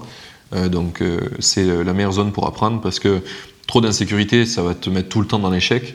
Du coup, tu vas pas avoir envie, donc tu, vas être un peu démotivé. Et tout à fait dans la, sécurité, ben, pareil, tu vas être démotivé parce que c'est trop simple, t'apprends rien, c'est naze. Enfin, c'est puis t'es bien là où t'es quoi. Et je pense que c'est pareil en tant qu'entrepreneur, il faut arriver à trouver ta zone d'insécurité et la comprendre pour te placer là, pour être optimal sur ta façon d'avancer quoi. Ouais, c'est clair. Et après, je, sais que moi, j'ai ce côté euh, all-in où j'aime bien me, dire euh, j'y vais à, 100%, j'y vais pas. Mais maintenant, avec le recul, euh, et, aussi avec la situation que j'ai aujourd'hui, je, je, fonctionnerai plus comme ça, avec en gardant ma. Tu vois, je, je, vais pas me dire du jour au lendemain, ok, j'arrête tout ce que j'ai fait jusqu'à maintenant. toi, je mets tout à la poubelle et je me relance dans un tout nouveau, tout nouveau business ou tout nouveau bail. Bah non, parce que là, ce serait de nouveau, tu vois, trop d'insécurité. Et, et j'ai pas besoin de ça là aujourd'hui. Maintenant. Oui. Souvent, quand on est jeune, on a besoin d'un peu plus. Euh, voilà, à mes débuts, j'avais besoin de ça. J'avais besoin de me foutre un gros coup de pied au cul, euh, et de me faire ouais, un gros ligne, quoi. Euh, et, finalement, bah, ça a payé, mais euh, c'est sûr que typiquement, mon père, il était pas pour, quoi. Tu vois, il était clairement pas pour que j'arrête l'université. ça voulait dire terminer sans diplôme, parce que j'ai pas, tu j'ai pas attendu d'avoir mon diplôme pour, pour me barrer. Et donc, euh, ça voulait un peu dire faire les, voilà, mettre les années que j'avais fait à la poubelle. Euh, mais voilà, pour moi, euh, c'était, c'était, c'était pas, c'était pas une grande perte, mais c'était surtout un risque que j'étais prêt à prendre, quoi. Donc, ouais, voilà, mais c'est sûr que ça dépend de chacun. Et si tu as l'opportunité de le faire sans, sans te, tout, tout cramer, tous tes bateaux, ou alors voilà, garder justement un minimum de sécurité, ben, autant le faire, quoi. C'est clair, mais ça dépend de chacun. C'est ce que tu disais tout à l'heure. Ouais, ouais, c'est exactement ça. Ça dépend de chacun et ça dépend de, de ce que tu ressens à ce moment-là. Il y a des gens, euh, de temps en temps, ils ont besoin de faire all-in euh, parce que, bah, en fait, ils sont. T'es facilement happé par la sécurité que t'as, ou tu sais, il y, a des moments où. Ouais. T'as beau essayer de t'en échapper un petit peu, mais en fait, ça t'y rappelle trop. Du coup, t'arrives pas à trouver l'équilibre parfait pour arriver à avancer. Du coup, au bout d'un moment, tu fais all-in et tu dis, Nick, euh, si je fais pas ça, de toute façon, euh, je vais galérer encore pendant 10 ans pour avancer un petit peu. Et euh, il y a des gens où ils le, ils le conçoivent totalement. C'est voilà, c'est sachez-le, il y a des différentes zones d'insécurité. Il faut choisir la bonne pour ce que vous voulez faire. Euh, parfois, plus d'insécurité, ça va vous amener des réponses plus rapidement. Donc, si tu veux vraiment savoir si ça va marcher, all-in, ça aide. Mais du coup, bah, tu sais aussi que ça marche pas. Donc, il faut être prêt à assumer le côté aussi ça marche pas. Mais, euh, voilà, ce que tu disais tout à l'heure, c'est que maintenant, dans le monde où on vit en général, tu vas pas finir la rue. Tu auras toujours euh, tes parents ou euh, l'État qui va t'aider à t'en sortir si vraiment tu as fait des, choix en qui n'étaient pas très bons. Donc tu n'es quand même pas perdu. Et puis tu as quand même tout ce que tu as fait dans le passé qui compte. Et tu vois, tous les projets que toi tu as entrepris, même si demain tu décides de tout changer, tu peux quand même le faire valoir. il faut juste apprendre à se vendre. Mais tu vois, ma meuf, maintenant, elle est, elle est, elle était elle est développeuse. Avant, elle était maîtresse des écoles. Ben, elle met en avant tout ce qu'elle a appris, le fait de savoir bien parler, bien expliquer. Euh, c'est des trucs qui sont, euh, utile dans son métier. Alors qu'à première vue, avoir fait un master pour devenir prof, ça n'a rien à voir pour être développeur. Mais pourtant, elle arrive à le valoriser mmh. parce, que, parce que justement, elle a, ce, elle a appris à le faire. Quoi. Ouais, ça. et, pour redonner un exemple aussi sur le, sur le côté all-in, j'ai un, un, ami comme ça qui, qui, était consultant dans une grosse boîte en finance et euh, ça faisait euh, très longtemps qu'il parlait de se lancer en tant qu'indépendant ou en tout cas se lancer solo dans le no-code. Euh, et, euh, et, du coup, justement, il, faisait un petit peu ce, ce dont tu parlais, c'est-à-dire qu'il gardait sa sécurité et sa sécurité elle était très confortable. C'était grosse voiture de société, un très gros salaire. Mais quand je dis un très gros salaire, c'est vraiment un très très gros salaire. Donc c'était vraiment une vraie prison dorée. Euh, et, euh, et, voilà, il, essayait de prendre quelques risques en, euh, en se lançant voilà, dans quelques projets no-code et en essayant de se développer un peu là-dedans. Mais finalement, il n'a il a jamais vraiment avancé, il a, vraiment, il a jamais vraiment sauté le pas, jusqu'au jour où il a décidé que voilà, il allait poser sa démission il a posé sa démission et là il n'avait plus le choix de, revenir en arrière. il brûle ses bateaux, il, il a plus le choix de se bouger que et trouver ses clients pour, pour avancer. Et là il a déjà trouvé, voilà, il a déjà trouvé ses premiers clients, ça a l'air de bien se passer, il se lance et, et voilà. Donc tu vois, je trouve que parfois ça fait aussi du bien quand on voit. En fait, je pense que c'est d'abord démarrer avec euh, ce bon équilibre d'insécurité de, et sécurité. Mais si on voit qu'à un moment donné on stagne, que ça ne marche pas pour nous, que ça avance pas, bah, à un moment donné, c'est voilà, de prendre la, la, réalité en face, c'est dire bon ben merde, euh, tant pis, je me fais un all-in. Si c'est vraiment ça qui est important pour moi, tant pis, je me fais un, un all-in. Et au pire, ça fonctionne, ça fonctionne pas, je reviens en, en, arrière, mais euh, au moins j'aurais pas de frustration, pas de regret quoi. Je pense que c'est un peu comme ça qu'il faut le voir. Oui, oui, carrément. Je pense que c'est la meilleure, euh, la meilleure façon de le voir. ok, donc là on a, on a parlé pas mal de Nomadeo. Enfin, ça s'appelait pas Nomadeo à l'époque, ça s'appelait comment? Quand tu le faisais euh, Ça s'appelait Digidam, moi, à l'époque. Digidam, ouais. Et du coup, pourquoi tu as décidé d'arrêter euh, ce projet? Euh, bah, Parce que j'ai été un peu. j'avais un peu fait le tour de la thématique des infopreneurs, mais surtout que j'avais été un peu. J'étais plus trop aligné avec le monde des infopreneurs, c'est-à-dire les personnes qui, voilà, qui, qui, vendent des formations en ligne. Enfin, en fait, ceux qui, qui créent des formations en ligne pour apprendre aux gens à gagner de l'argent en vendant des formations en ligne, ça fait un peu, euh, tu vois, le, serpent qui se mord la queue. Et euh, j'y trouvais pas beaucoup de sens. Et en fait, surtout que moi, j'ai besoin de voir le, réel impact positif que, que ça apporte. Et, moi, j'ai l'impression que c'était des gens qui faisaient surtout ça pour, pour, pour s'enrichir, simplement. Après, j'ai rien contre ça, hein, j'ai rien mm. contre ces gens-là, mais moi, c'est un truc avec lequel je, je, suis, je suis moyennement aligné. J'ai jamais été passionné par l'argent, enfin, j'ai jamais été motivé par l'argent et je le suis toujours pas. Donc, c'est pas un domaine dans lequel j'étais aligné où je me disais, ah putain, on va faire, euh, avec ce lancement, on va faire un million, euh, putain, trop bien, max de cash et tout. Enfin, j'étais pas du tout dans ce délire-là, quoi. Euh, alors que c'était, moi, je trouvais que dans ce monde des entrepreneurs, c'était quand même pas mal axé thunes et pas forcément l'apport, enfin, la valeur que tu vas réellement apporter à ton client. Donc, enfin voilà, j'avais un peu fait le tour et puis de toute façon, c'était ma première expérience. Je pense que j'avais besoin de, voir autre chose comme je disais, j'avais envie de découvrir aussi le monde des startups qui m'attirait beaucoup parce que là, justement, il y a un côté euh, impact, quoi, tu vois, il y a, il y a, ce côté bah, impact. Après, les deux, les deux, les deux ont des, ont des bons et des mauvais côtés. c'est ce que, souvent ce que je dis, c'est un outil, quoi, comme un autre. il y a des entrepreneurs qui, qui sont plus en mode euh, je vends des trucs et je m'en fous euh, si les gens le font ou le font pas. Il y en a qui accompagnent plus. Et pareil pour les startups, il y en a qui, sont, qui, moi, c'est, c'est moi, c'est, il y en a qui ont changé ma vie. Donc, moi, je, clairement, je, je leur en veux pas, mais je pense que j'avais besoin de voir autre chose. Et, oui, euh, et, ça, puis, ce monde, ce monde-là m'avait un peu dégoûté, tu vois, pour, euh, voilà, pour plusieurs raisons. Et, euh, et, j'avais besoin de voir ailleurs. Et, voilà. Et, je suis très content de mon choix parce que je me voyais pas mm. rester là-dedans tout le temps. Je, voilà. J'étais plus aligné avec ce monde-là. Mais c'est clair que, voilà.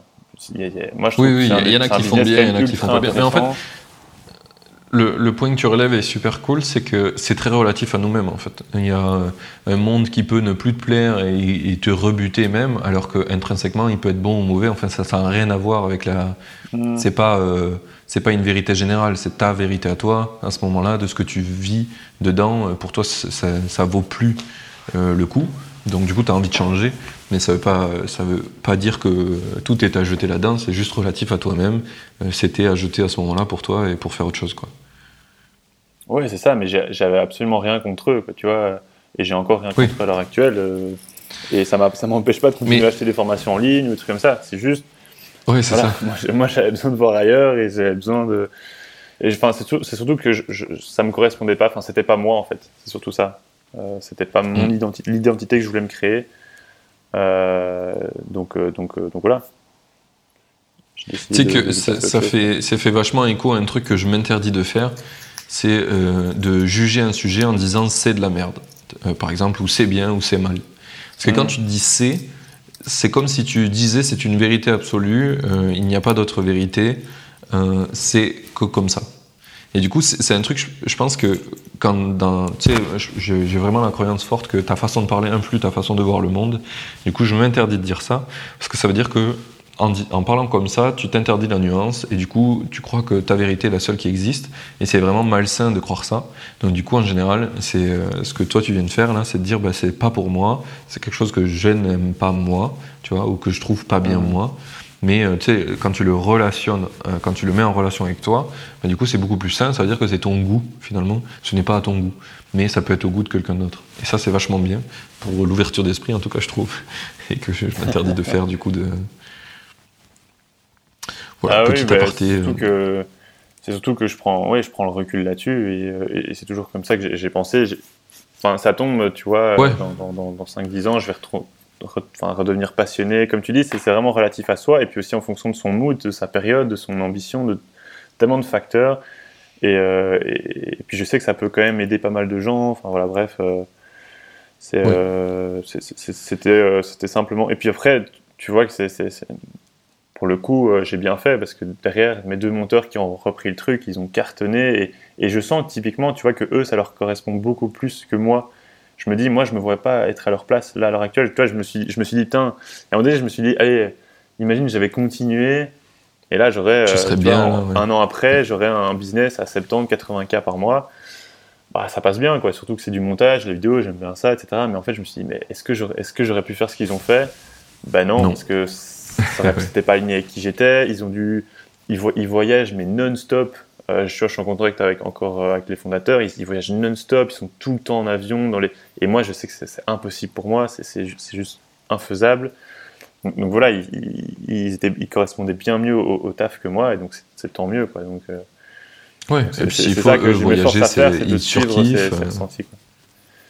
Ouais, c'est ça. Je m'efforce à essayer de suivre ce que je ressens et, et, prendre voilà, le courage, entre guillemets, de, de me faire confiance et de me dire si je ressens ça, c'est que c'est qu'il faut que je le fasse. Parce que c'est vrai que c'est c'est un peu contre-intuitif parce que j'ai un business qui fonctionne, qui commence à vraiment bien grandir.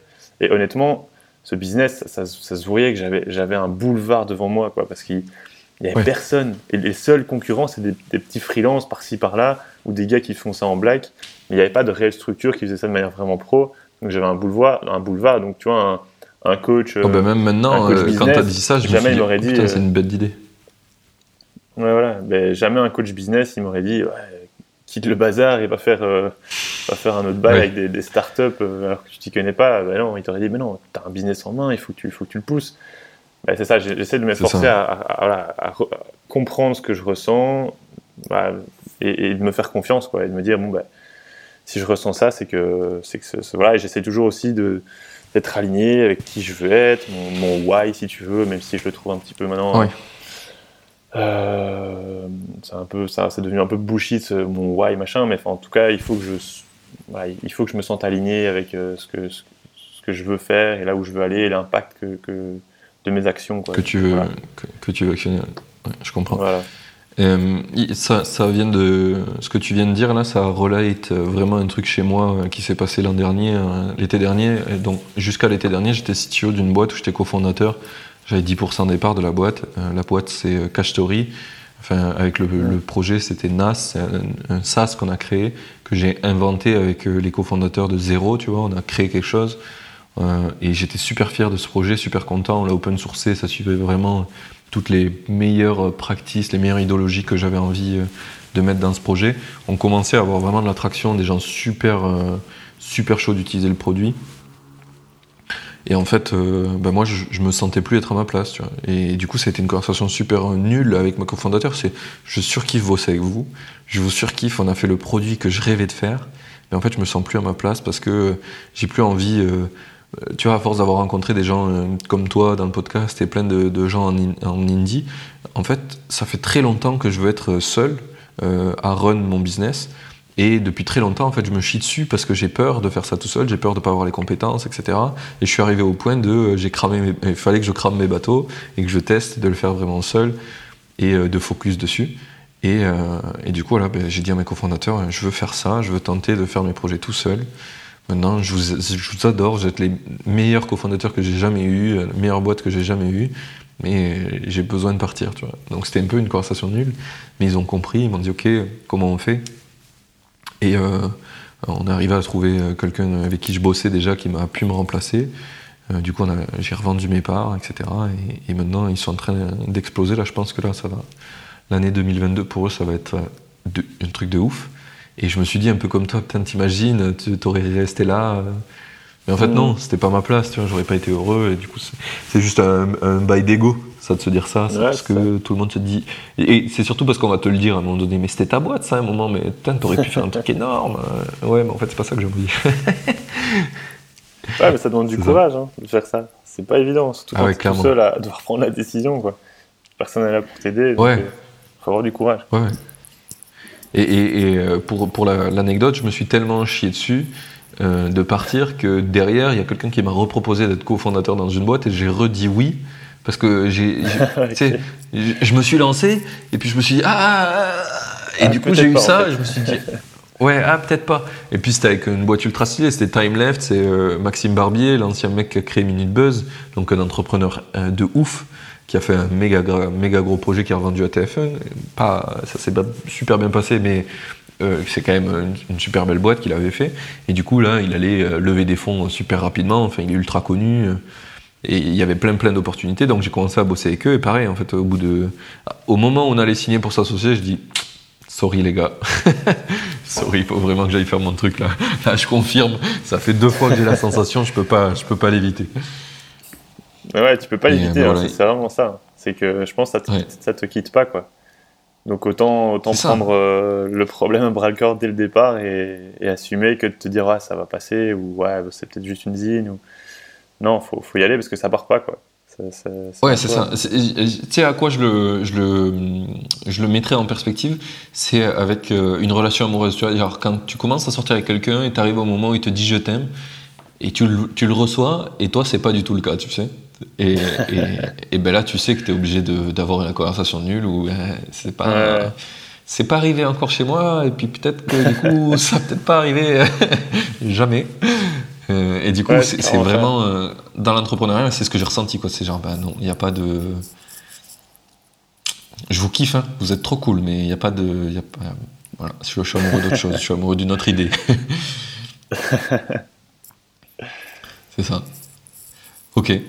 Eh bien, euh, très très cool cet aparté aussi. Je pense que ça, ça va aider plein de gens à comprendre ce truc-là. Et parce qu'on, je pense qu'on est nombreux à le vivre et nombreux à vivre avec ce mal de t'as as quand même peur, t'as...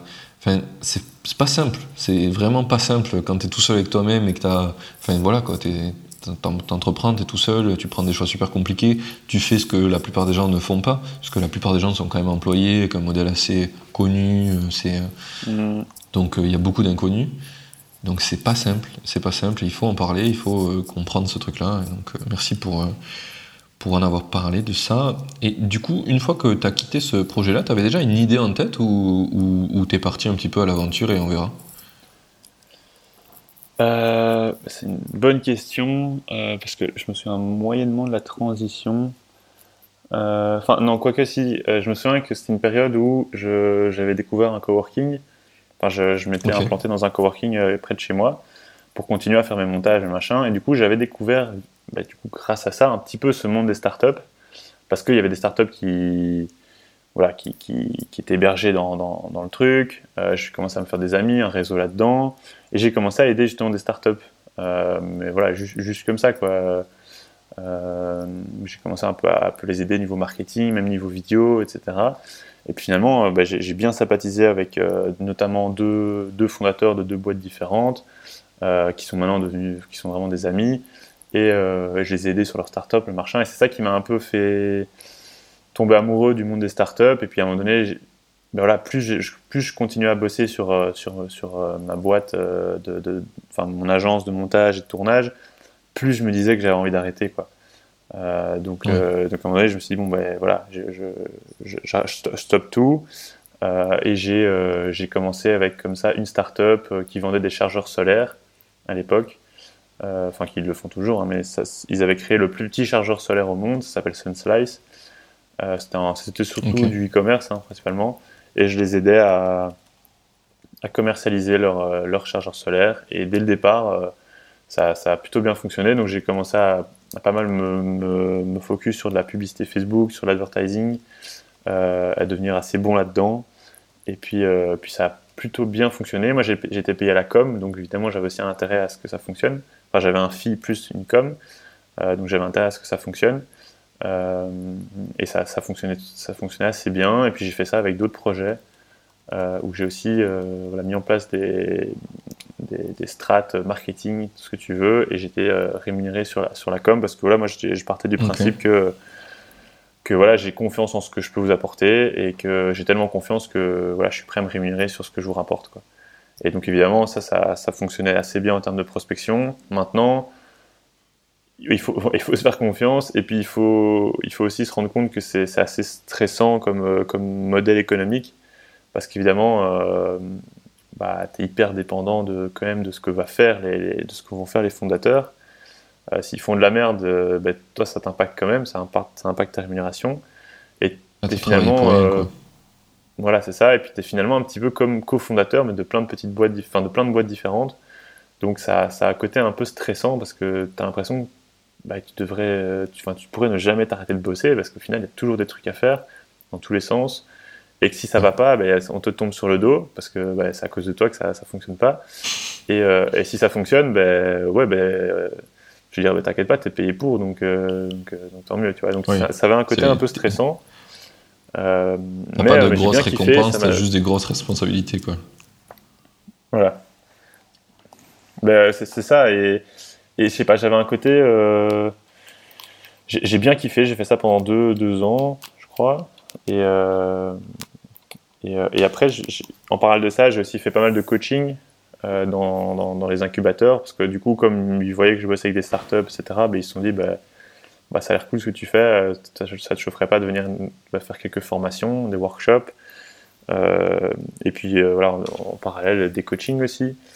Et donc ça, ça j'ai vraiment bien kiffé parce que j'aime vraiment bien ce côté, mais tu apportes ta valeur, tu donnes tout ce que tu as pendant 4 heures de formation, et puis ensuite ils font leur bail. Quoi. Et, et surtout que c'est un côté, je trouve, plus sain dans le sens où tu internalises les compétences euh, les, des compétences importantes, tu l'internalises directement dans la boîte au lieu de que eux les externalisent et qu'au final ils deviennent dépendants d'un prestataire. Parce que moi je bossais comme ça beaucoup avec des boîtes, avec des boîtes qui me disaient mm. moi je veux pas toucher au marketing, ça m'intéresse pas, voilà fais-le pour nous. Bah, je le faisais à leur place. Mais si moi du jour au lendemain je me barre ou que je sais pas je fais de la merde, bah, ils sont un peu dépendants. Leur business repose entre guillemets un petit peu sur, euh, sur moi. Et, moi, je trouvais que c'était pas sain pour leur boîte. Bah, moi, ça me mettait de la pression, mais même pour eux, je trouve que c'est pas sain. Donc, je suis plutôt passé dans un, dans un, modèle où je préférais former les gens en interne et qu'ils le fassent eux-mêmes. Moi, ça me met moins, moins de responsabilité parce que voilà, je vous ai formé, je peux encore vous aider, vous suivre s'il faut, mais c'est vous qui le faites. Quoi. Voilà, et si vous mettez en place ce que je vous ai dit, mais que voilà que, que, que, vous faites un peu mal, ou pas, que vous ne faites pas exactement comme je vous ai enseigné, c'est un peu de votre faute, c'est votre responsabilité. Et puis même s'ils mettent tout en place que moi j'ai dit et que vraiment ça fonctionne pas, mais tu vois, c'est quand même pas ma responsabilité, c'est leur travail dans le sens où voilà, je me, sens, je me sentais moins responsable comme ça, ça m'enlevait une pression. Mais toi, toi, toi, t'es payé pour leur enseigner quelque chose. Après, euh, s'ils ont choisi la mauvaise personne pour leur enseigner. Euh, c'est pas ton problème, tu vois, enfin, en soi. Ouais, voilà, après, c'était quand même la responsabilité de leur apporter la, voilà, les bons contenus et la bonne valeur pour qu'ils y arrivent. Et j'ai jamais eu de souci, jamais eu de souci à ce niveau-là, évidemment. Mais, mais voilà, et puis j'ai, moi, je suis aussi très attiré par le domaine de l'éducation. Euh, ça, je pourrais aussi en parler pendant, longtemps, mais euh, moi, à, la base, comme je t'ai dit, l'université, ça m'a un peu cassé dans, dans, dans mes euh, dans mes croyances sur ce que l'enseignement peut, peut, peut t'apporter. Et je pense qu'il y a beaucoup à refaire. Euh, il y a beaucoup à. Tu parti dans quel type d'enseignement supérieur, du coup? Un truc euh, un peu master entrepreneuriat ou?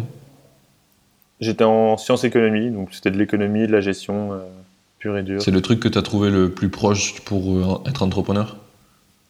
Bah ouais, ouais, ouais clairement. Donc, euh, as étudié en Belgique, c'est ça? Ouais, en Belgique, ouais. Il n'y a pas des trucs comme HEC en Belgique ou des trucs qui font un peu. Maintenant, il y a des masters un peu entrepreneuriaux, tout ça. Bon, tout le monde dit que c'est toujours de la merde, mais au moins, ça, ça au moins le nom. non, mais les, masters, ça peut encore aller à la limite. Hein. Mais moi, j'ai même pas atteint le master, donc euh, euh, j'ai arrêté l'UNIF avant d'atteindre le master, de toute manière. J'étais à ma troisième année, enfin, j'ai arrêté pendant ma troisième année de, tu vois. Ah, c'est quoi C'est licence? C'est trois ans, c'est un, un, bachelier. ça, un bachelor, on appelle ça un, bachelier. Voilà, et on fait ça pendant trois ans, et puis ensuite, après tes trois ans, tu as deux ans de master en général.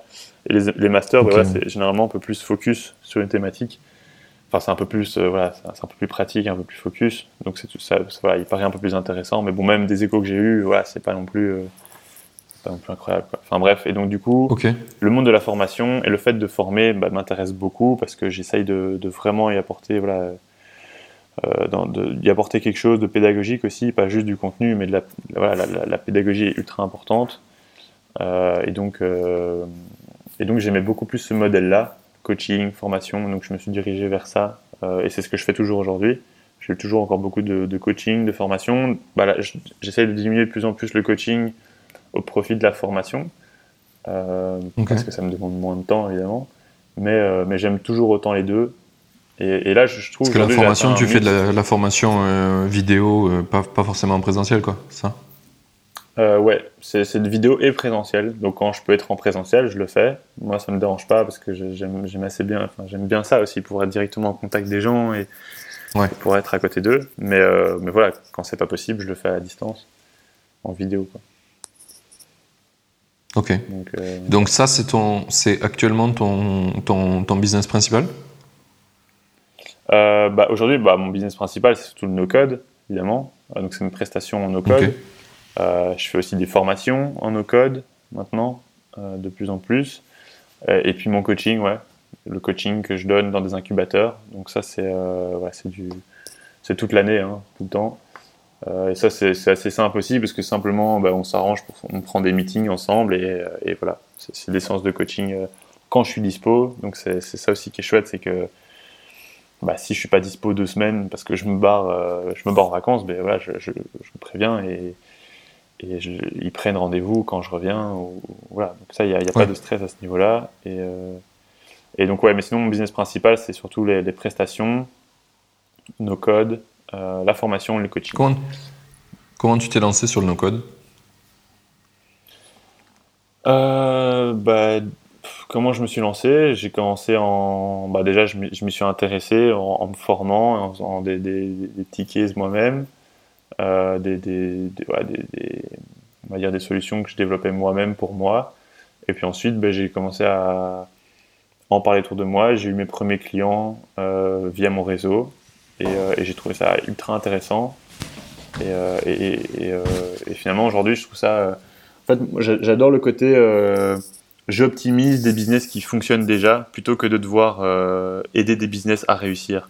Parce que finalement, avant, j'ai l'impression que c'était surtout ça que je faisais, c'est que bah, les business, ils venaient me voir parce que concrètement, commercialement, c'était un peu la merde et ils avaient du mal à, atteindre leurs chiffres, etc. Donc je les aidais à, voilà, à réussir au final. Alors que là, bah, c'est plutôt des business qui réussissent, mais qui réussissent limite trop et qui sont un peu victimes de leur succès et qui du coup ont besoin d'optimiser bah, leur gestion interne, d'optimiser, d'automatiser des process, de gagner du temps sur des, sur des, tu vois, sur des process, sur des trucs. Donc, euh, euh, donc euh, moi je trouve ça. c'est parfait. Tu, tu réponds à ma question. C'est quoi le projet type que tu as en général? Donc c'est plutôt des projets d'automatisation des process internes. Ouais. Donc, euh, parce que souvent on parle du no-code, mais euh, beaucoup de gens, euh, je me rends compte, ont du mal à se réaliser qu'est-ce que tu fais. Il y a des gens qui s'imaginent qu'en fait tu fais des, genres de WordPress, mais avec Bubble, ou il y, a, plein de types de projets différents. Donc du coup, toi, tu es plutôt sur l'automatisation de process de boîtes qui marchent et qui veulent économiser du temps sur des trucs qui prennent 1000 ans. Quoi. Ouais, c'est ça. Exactement. Et après, je fais ça, pour, ça c'est plutôt pour mes clients. Après, pour tout ce qui est formation et coaching, bah là, je vais plutôt être sur des, des entrepreneurs qui se lancent. Et donc là, c'est plutôt le développement de MVP à ce moment-là. Donc ça, je suis beaucoup aussi. C'est développer son MVP en no-code. Et euh, tu, tu, peux nous donner un exemple de, de truc que tu peux automatiser grâce au no-code là, ou que tu as automatisé dernièrement pour que les gens se rendent compte euh, de la puissance de, du no-code? Euh, bah écoute, ici dernièrement, moi j'ai fait un chouette truc avec un, une entreprise euh, un truc que j'ai trouvé assez sympa, c'est qu'on a créé une application sur Glide euh, pour automatiser toute leur gestion interne. Euh, en fait, c'est une entreprise dans la construction et, le, fondateur avait même plusieurs boîtes dans la construction qui, qui travaillaient un petit peu ensemble. Enfin, c'est un peu compliqué. C'est un gros bazar et il gérait tout avec 40 000 Excel dans tous les sens et on a tout regroupé en une seule application Glide et avec connecté avec du Zapier, euh, connecté avec euh, du Jotform, des machins, mais euh, le principal est fait sur Glide. et aujourd'hui, ben voilà, il, peut, il peut encoder ses données directement dans Glide et il a ses, ses, données visibles directement dans l'application Glide. Enfin, tout est, tout est intégré dans Glide. Et, et, ça lui fait gagner énormément de temps. Et donc aujourd'hui, il, il, il, doit accéder une seule, enfin, seulement à une seule application plutôt que de devoir accéder à plein d'Excel, il y a plein de drives aussi, plein de dossiers dans tous les sens. Et, euh, ça, simplifie, surtout qu'ils sont très mobiles, tu vois, dans, ce domaine-là. Ils sont tout le temps, ils doivent aller sur chantier, machin, ils bougent beaucoup, donc ils, utilisent beaucoup leur téléphone. Donc ils avaient aussi besoin d'avoir un truc euh, hyper, euh, tu vois, mobile friendly, un truc hyper facile à utiliser, intuitif. Et donc Glide a répondu très, très, très rapidement à ça. C'était la première fois que je développais comme ça un, plus, un gros projet sur Glide et j'ai trouvé cet outil euh, fantastique. quoi. J'ai adoré euh, bosser avec Glide parce que ouais, je le trouve euh, simple d'utilisation, intuitif, à la, fois simple mais complet.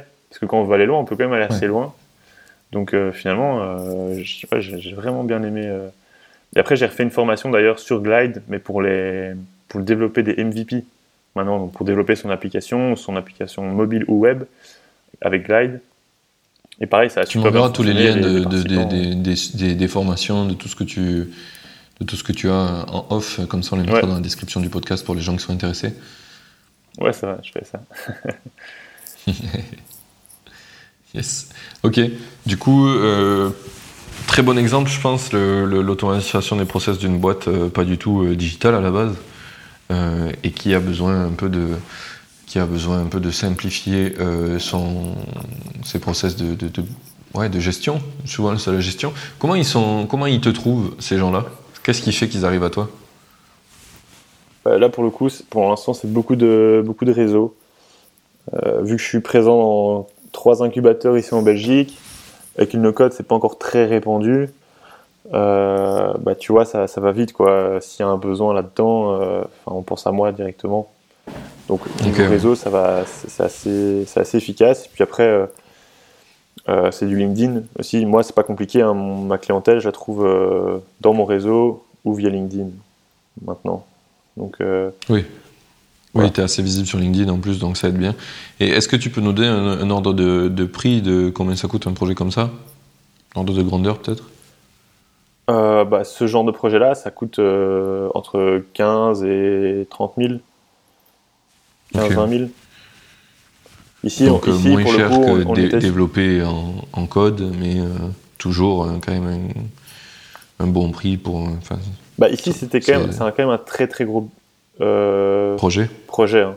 C'est un très gros projet, ouais. et je dis, je dis 15-20 000 parce que c'est un projet qui n'est pas encore totalement terminé, dans le sens où euh, bah, il, va, il va quand même encore y avoir des, des optimisations à faire et euh, des, enfin, c'est, voilà, pas un client avec qui c'est terminé, tu vois, il y a encore beaucoup de choses à faire sur d'autres, euh, d'autres parties. Donc je pense que sur, euh, sur le long terme, c'est, euh, des projets à, à 15-20 000, tu vois. Ok. Euh, donc ça, après, okay. voilà, il y a des plus petits projets où on n'arrive pas à ce genre de montant-là. C'est parce que là, c'est une très grosse boîte, quoi, tu vois. Enfin, c'est un très gros bazar. Donc, euh, donc voilà. oui, oui, je comprends, je comprends. Ok. Très bien. Euh, ben merci pour ces, ces, petites indications. Je pense que ça va aider aussi euh, tous les gens. Euh, on a pas mal de gens qui font du no-code, qui écoutent le podcast. Donc, c'est sympa d'avoir, sympa d'avoir des infos là-dessus pour eux. Et même pour ouais, les gens qui aimeraient se lancer hein. aussi. Euh, ma, je vais envoyer ouais. ce podcast à ma maman, d'ailleurs, qui, ouais, part de, Elle part de, du, des impôts, elle travaille aux impôts, elle en aura le cul au bout de 20 ans là-bas pour se lancer dans le no-code. Donc elle va essayer de faire la formation d'Allegria, que tu dois connaître sûrement. Mmh. Ouais, je vois. Et, et, après, voilà, elle aimerait bien se lancer, donc j'aimerais ce podcast un peu pour qu'elle comprenne un peu dans quoi elle se lance, comment ça fonctionne, etc. je pense que quand tu te lances dans le no-code aujourd'hui, euh, ce qu'il faut, c'est arriver à être focus sur, euh, sur une stack précise et pas vouloir tout faire. Parce qu'au final, finalement, le no-code, c'est très large. Hein. Tu vois, tu as du Bubble, bah tu as du Webflow, tu as de l'automatisation plutôt avec du Airtable, euh, Zapier, Integromat, tous ces bazars-là. Tu as plutôt les bases de données. tu as, tellement de, de, focus différents que tu peux avoir dans le no-code. Je pense que si tu veux percer assez vite, ou si tu veux te démarquer assez vite dans, dans, dans, dans l'océan du no-code, c'est de te focus sur un seul outil, limite un seul outil. Tu vois, si, si tu parles de Webflow, mais tu fais que du Webflow et deviens vraiment expert Webflow. Euh, si tu veux faire du Bubble, tu fais que du Bubble, tu deviens expert Bubble. Et, voilà, bah, après, tu as des outils qui doivent, bah, par définition, se compléter. Tu vois, euh, tu as, des outils, si tu fais du Airtable, généralement tu fais aussi du Zapier, parce que ça, ça fonctionne beaucoup ensemble. Euh, mais, mais voilà, tu focus sur tu vois, une problématique, un pain que tu vas pouvoir résoudre auprès de ton, de ton, de ton personnage, et pas voir tout faire. Quoi. Et voir aussi les outils avec lesquels tu préfères travailler, parce que c'est ça aussi, hein, c'est avoir du kiff dans, dans le développement et, tester un peu les outils et voir euh, qu'est-ce qui te correspond le plus en termes de, tools et, euh, et, te focus sur ceux qui, avec lesquels tu prends le plus de plaisir et avec lesquels tu pourrais euh, vraiment apporter de la valeur à ton. oui, c'est ça. C'est toujours le, le, principe de nicher en fait. Plus tu vas nicher, plus tu vas avoir une offre pertinente et plus les gens, quand ils vont chercher, euh, par exemple, développeur no-code Webflow, bah, il y a des chances qu'ils tombent sur toi. Alors que si euh, tu tapes juste no-code, il y aura des millions de gens, euh, enfin tous les gens qui ont mis no-code dans leur description. donc plus tu, plus tu tu vois, imaginons on cherche développeur no-code Bubble Belgique, bah, il y a peu de chances, y a beaucoup de chances qu'on tombe sur toi parce que bah, tu es belge, parce que tu fais du Bubble, parce que tu fais du no-code. Enfin bref, plus tu spécifies, et plus tu vas avoir de chances de, que des gens tombent exactement sur toi, que tu sois la première euh, réponse. Et être la première réponse, en général, c'est très très bon pour ton business. Ouais, exactement. Ouais, et puis en termes de communication, tu es plus impactant, tu vois. Euh, si le gars, il a besoin d'un développeur Bubble et que toi, dans ton, bah, dans ton accroche, tu utilises le, le, terme Bubble et tu dis que tu es développeur Bubble pour les clients, enfin pour les PME, et que le gars, c'est une PME qui recherche un développeur Bubble, bah, t'inquiète pas qu'il va, il va faire appel à toi plutôt qu'au au gars qui va dire qu'il est expert no-code, entre guillemets, qui, fait du Airtable, Zapier, Integromat, Bubble, Webflow, machin. Tu préfères bosser avec le gars qui, bah, qui est expert sur un outil plutôt que le gars qui fait tout, quoi. et, et, je pense qu'un super exemple qu'il faut rappeler aux gens, parce que souvent on se dit ouais, mais je vais pas avoir assez de clients, machin. Réfléchis au restaurant. Quand tu vois une carte d'un restaurant où il y a 500 000 plats sur la carte, je connais aucun de mes potes qui me dit Ah là, on va bien manger. Personne pense ça. Tout le monde se dit oh là là, ils ont que des trucs congelés parce que c'est impossible à faire. Et oui, effectivement, c'est la réalité. C'est que plus tu fais tout à la fois, moins tu le fais bien.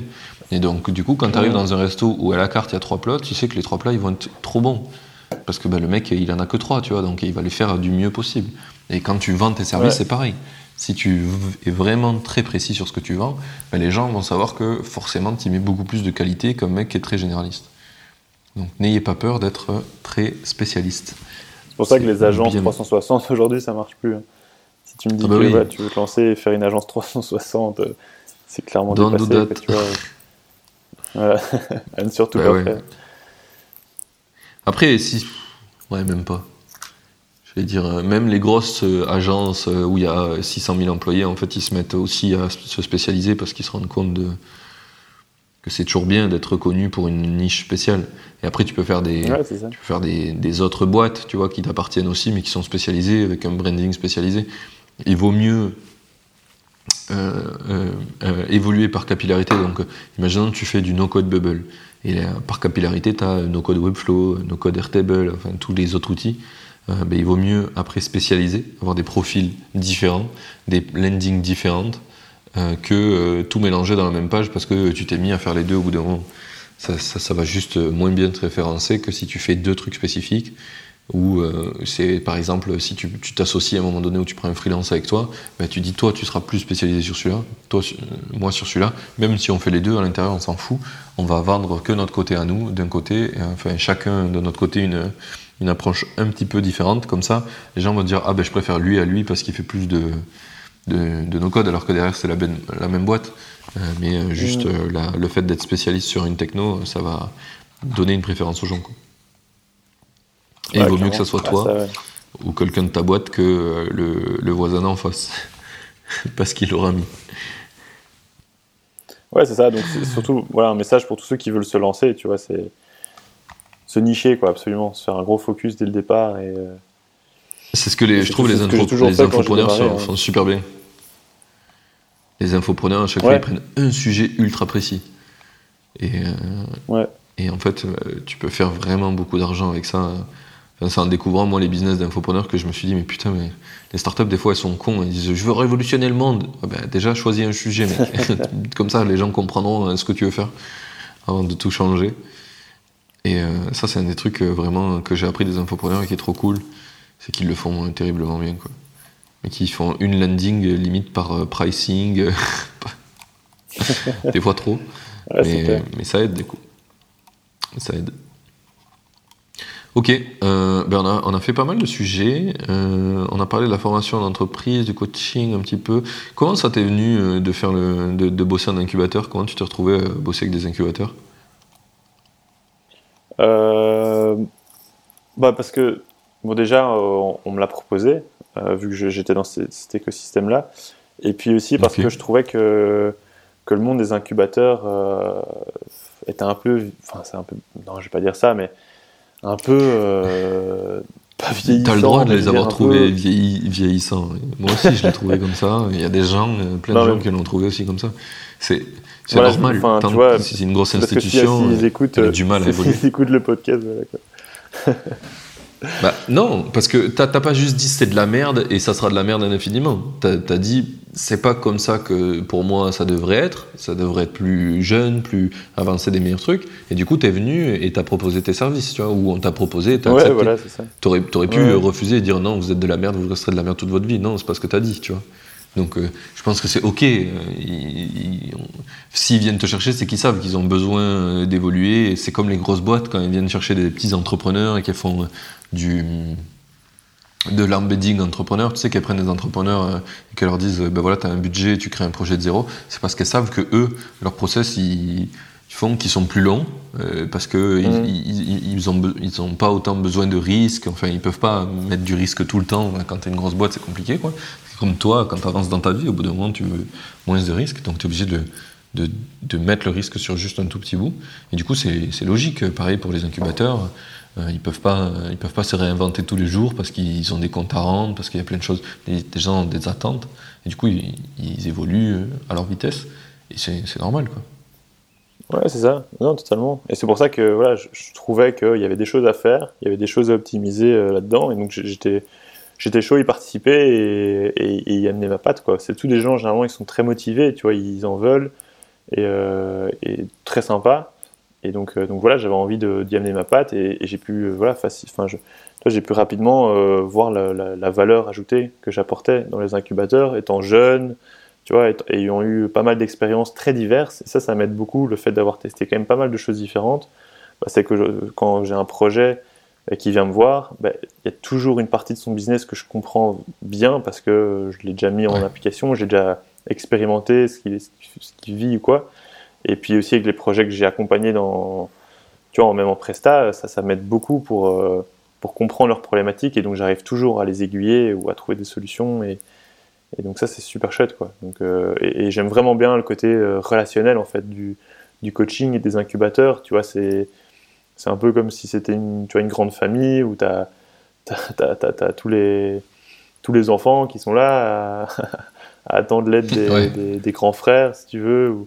Et, j'aime vraiment bien ce côté. Euh, j'aime vraiment, bien ce côté-là et je me suis fait plein d'amis euh, grâce à ça. Tu vois, dans les incubateurs, j'ai rencontré plein de gens et j'ai plein de, de, de, potes aujourd'hui qui, que j'ai rencontrés grâce à ça. Quoi. Donc, ça, déjà rien que ça, ça a une valeur immense. Donc, euh, donc non, trop trop bien. Je suis hyper content d'avoir démarré là-dedans. il y en a surtout un à Louvain-la-Neuve, c'est en Belgique évidemment, mais dans lequel je suis très présent, et puis d'autres où je suis plus en tant que coach externe, où je fais des interventions ponctuelles, et c'est très chouette aussi, et, et, c'est très divers aussi, c'est des projets assez différents. Et, et, donc c'est hyper enrichissant aussi pour moi, ça me permet de, comprendre aussi un peu le marché. Tu vois, j'ai vu au fur et à mesure des années aussi les, différents types de projets qui se lançaient et voir l'évolution du marché, ça c'est hyper intéressant quoi. Hmm. Donc euh, ça apporte beaucoup. Ça, fait quoi Un truc que je dis souvent, c'est qu'il faut se construire un écosystème. Peu importe ce que tu veux faire, il faut que tu aies un écosystème, il faut que tu dans un écosystème, il y a besoin de plein de choses. Il y a besoin des, choses que tu, il y a des choses que tu comprends pas, des choses qui sont contre ton opinion, des choses qui vont dans ton sens, des gens qui vont t'aider à avancer, des gens que t'aident à avancer. Enfin, tout ça, ça crée ton écosystème. C'est ça qui est sain et qui permet de, de, vraiment avancer et grandir. Parce que tout seul, tout seul, euh, si tu te mets dans la forêt, ça va être dur d'avancer tout seul, vraiment.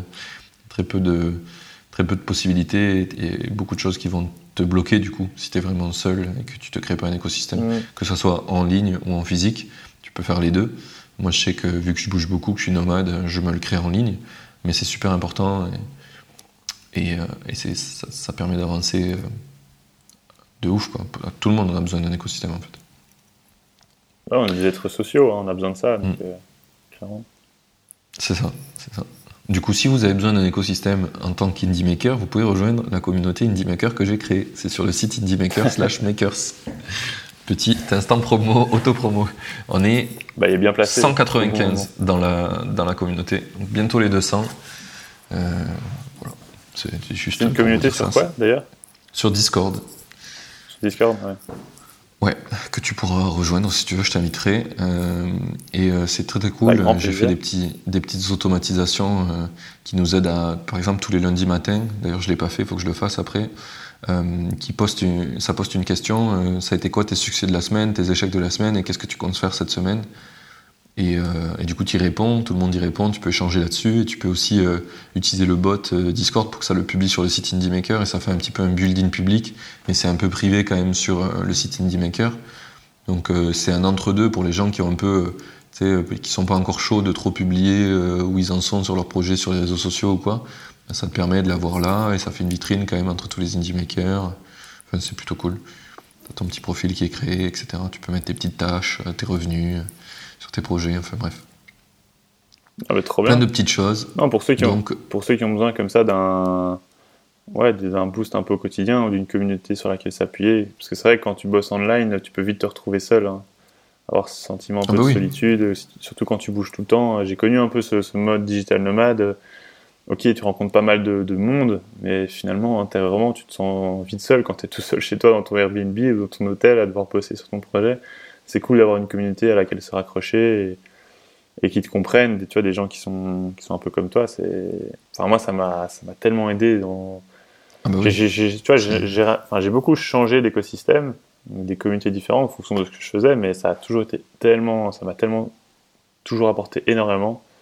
Après, moi, j'ai un, j'ai un peu une frustration avec les communautés parce que, j'ai un, j'ai un côté en moi où euh, je, je sais pas d'où ça vient mais je suis ultra nul euh, en, relation à distance, quoi. tu vois, je suis vraiment à chier, mais dans le sens où tous mes potes me le disent, tout le monde me le dit, je, suis le pire par message. J'arrive, enfin, tu vois, je, réponds très rarement. Quand je suis dans une communauté, je suis, le mec le plus inactif au monde. Voilà, je suis, très inactif de manière générale sur les réseaux, euh, par message, tout ce que tu veux. J'ai vraiment du mal avec ça. Et donc c'est pour ça qu'à un moment donné, je me suis même posé la question. Tu vois, à un moment donné, j'étais en mode, quand j'étais dans mon délire un peu, euh, même pouvoir vendre des formations, etc. Bah, je sais qu'il faut aussi arriver à créer une communauté, à tu vois, engager les gens, etc. Et je me disais, mais moi, jamais de la vie, je vais réussir à faire ça. Je, je, suis même pas capable d'arriver à maintenir une, une, bonne communication avec mes potes proches par message. Comment tu veux que je fasse avec une communauté? Voilà, j'ai ce côté, je suis très. Euh, parfois, je suis très dans ma bulle, tu vois. Dans, enfin, ce côté-là, je sais pas d'où ça vient. Et, moi, je l'ai accepté avec le temps et je me dis, bah voilà, je fais avec et je suis comme ça, mais. Euh, mais je, comprends tout à fait ton point. Je pense que je, je, profite pas, tu vois, y a, je, je, profite pas mal d'avantages de, de, aussi à être dans deux communautés comme ça et à être engagé, mais juste, j'arrive pas, quoi.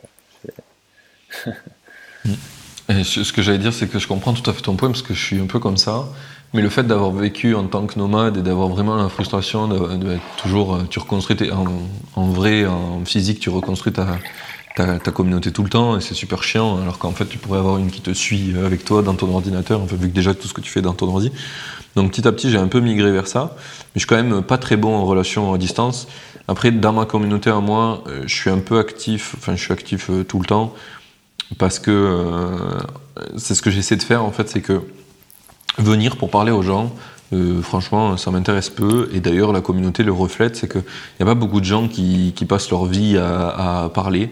Euh, dedans. Euh, j'étais dans une communauté avant où c'était ça, les gens parlaient de tout et de rien, et ça m'a saoulé. En vrai, en vrai, je participe pas, et en plus de le voir, ça m'énerve, parce que tu vois plein de notifs et tout, et t'en as rien à foutre. et en plus, sur Discord, tu, tu, peux pas, euh, tu peux cutter les notifs, mais t'as quand même X messages non lus par channel affichés. C'est trop chiant. Et, et, du coup, moi, j'ai créé cette communauté dans le sens où on va parler de nos projets, on va vraiment parler quand on a des problèmes, et que, enfin, tu vois, parler avec efficience, c'est pas parler pour venir discuter, tu vois, c'est pas le café du coin donc la communauté que j'ai faite ressemble à ça. Il n'y a pas euh, des gens qui passent leur temps à faire des débats.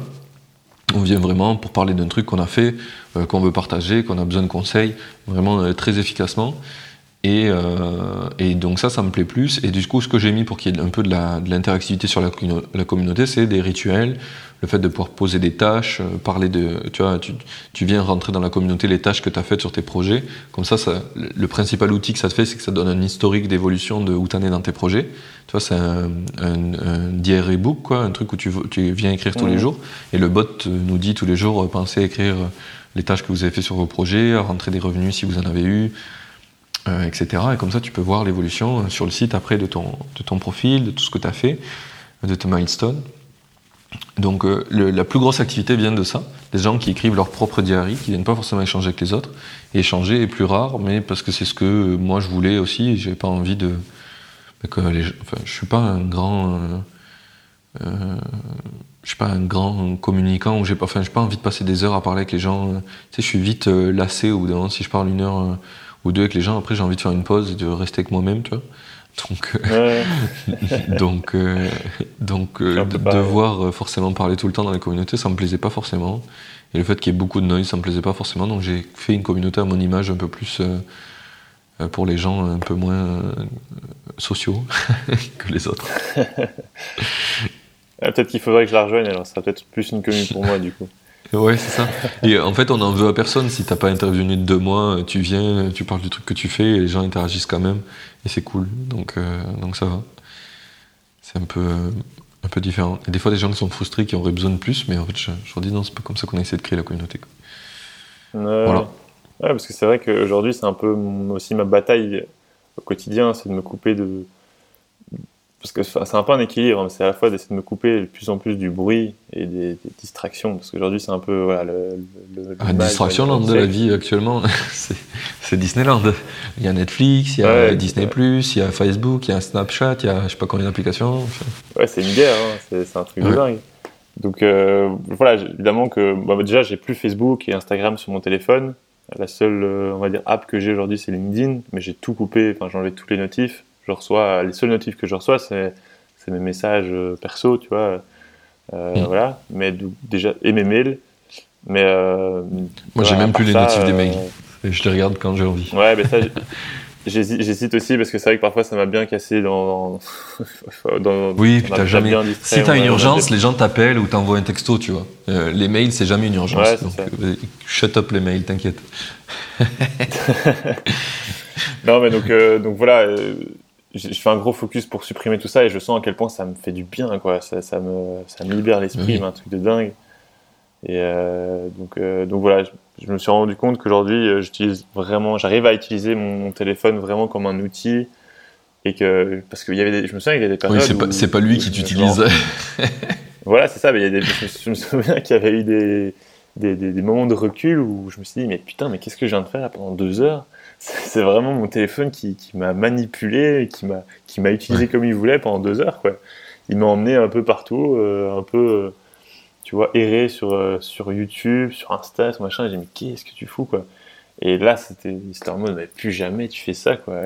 Et j'ai tout delete. et je me mets des blocs. Enfin je me considère en fait ouais avec avec ça j'agis vraiment avec moi comme si j'étais un gosse quoi tu vois je me mets des règles, comme s'il y avait un contrôle parental, je me mets des blocages. De ah, moi, toutes, toutes les apps réseaux sociaux, elles sont bloquées avec une time limit sur l'iPhone. Hein. Ouais, voilà. bah, moi, je Facebook, Instagram, je les ai même supprimés parce que Instagram, mm. je faisais juste euh, prolonger la durée de, bazar et finalement j'y allais quand même, donc ça servait à rien. Euh, donc, euh, donc j'ai quand même voilà, tout supprimé. Je, me dis, si, si, je, si, j'agis pas comme ça, euh, fonctionne pas. Quoi, tu vois, je, ça à rien de commencer à, à, miser sur ma volonté, sur mon muscle en mode, tu vois, je, mm.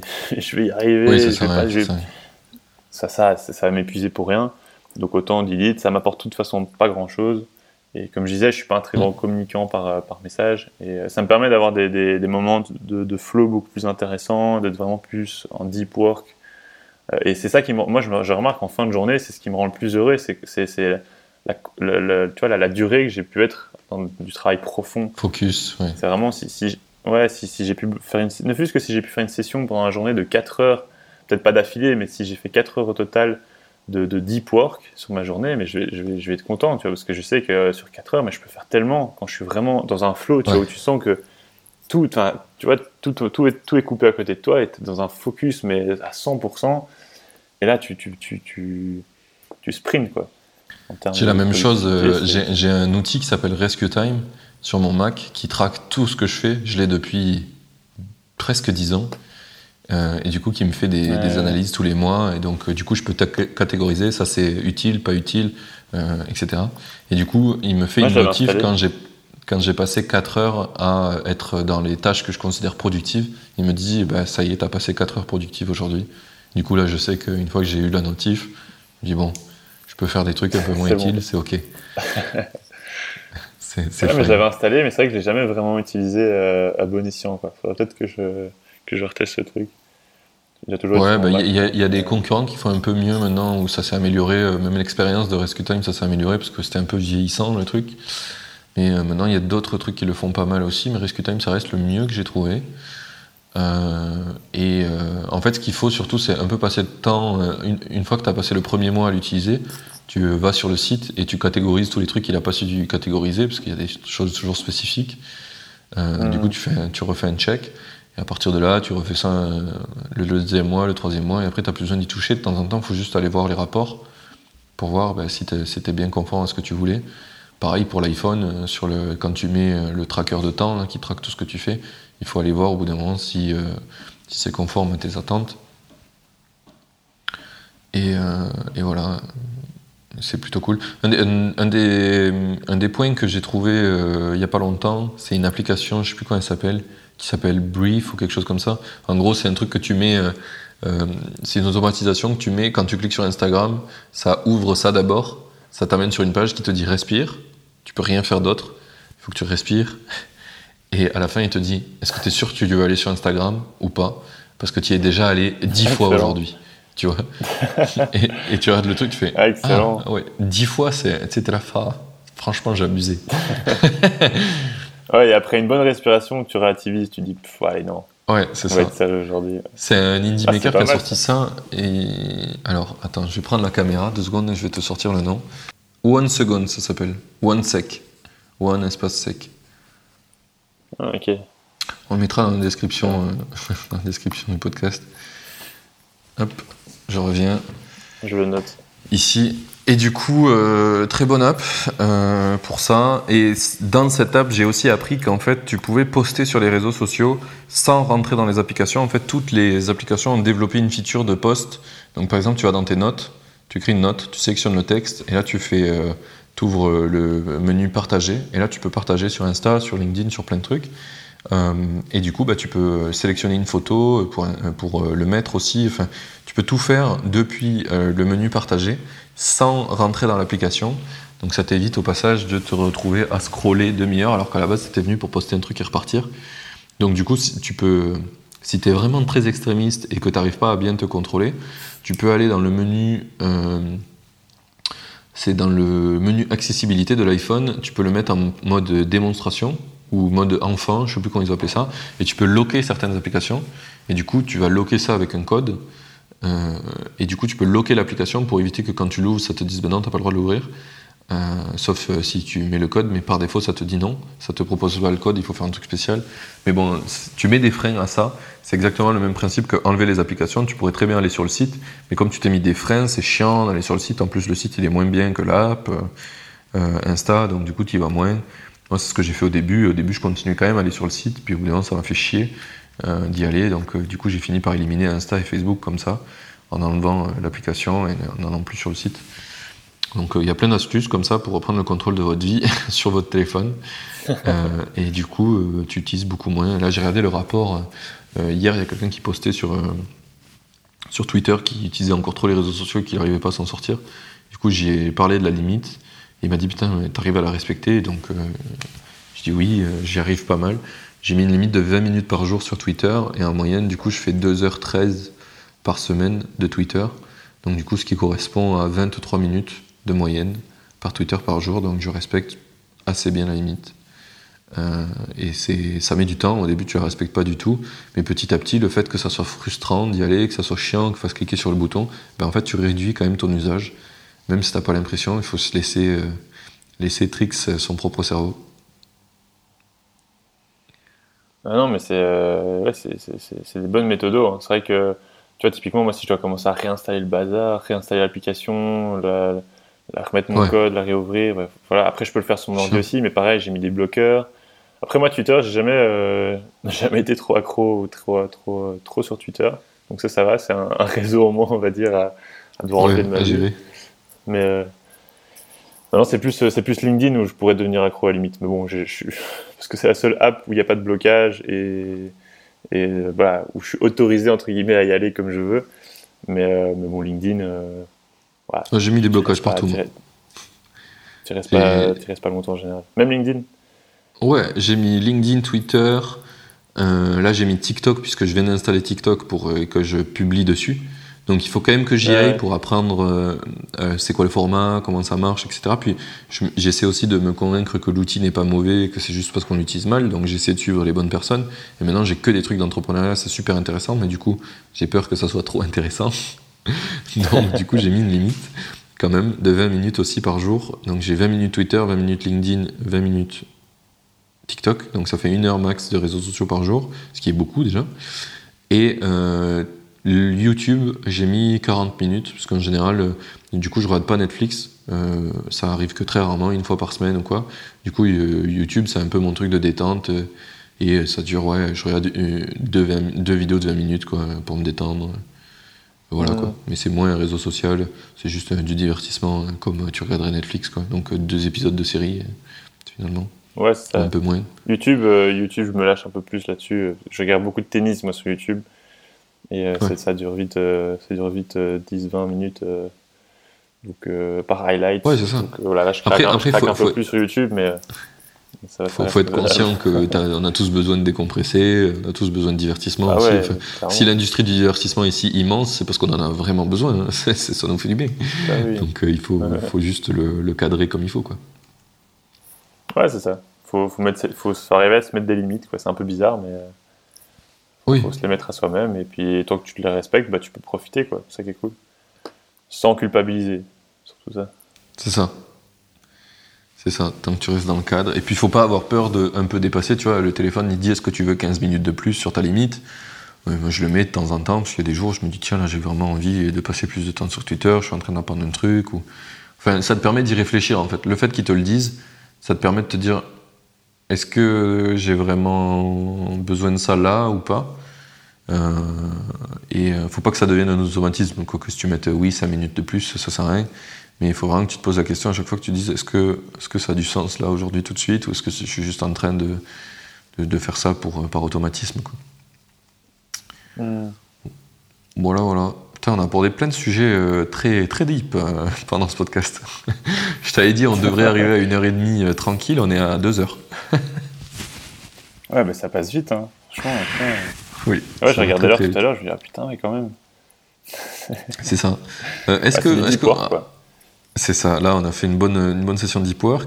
J'ai d'ailleurs même repoussé un événement du calendrier que j'avais là qui, qui, était censé commencer euh, parce que ben, on, a, on a dépassé. Euh, on va finir un petit peu sur mes questions finales. C'est quoi un peu la, la, suite pour toi sur tes projets en 2022 Qu'est-ce que tu penses faire? Des, choses que bah, tu as envie de faire bah, Déjà, je vais continuer à développer mon, ma boîte dans le no-code. Donc, continuer à développer mes prestats, essayer d'arriver à aussi déléguer un peu plus cette partie-là, parce qu'aujourd'hui, je suis beaucoup moi-même.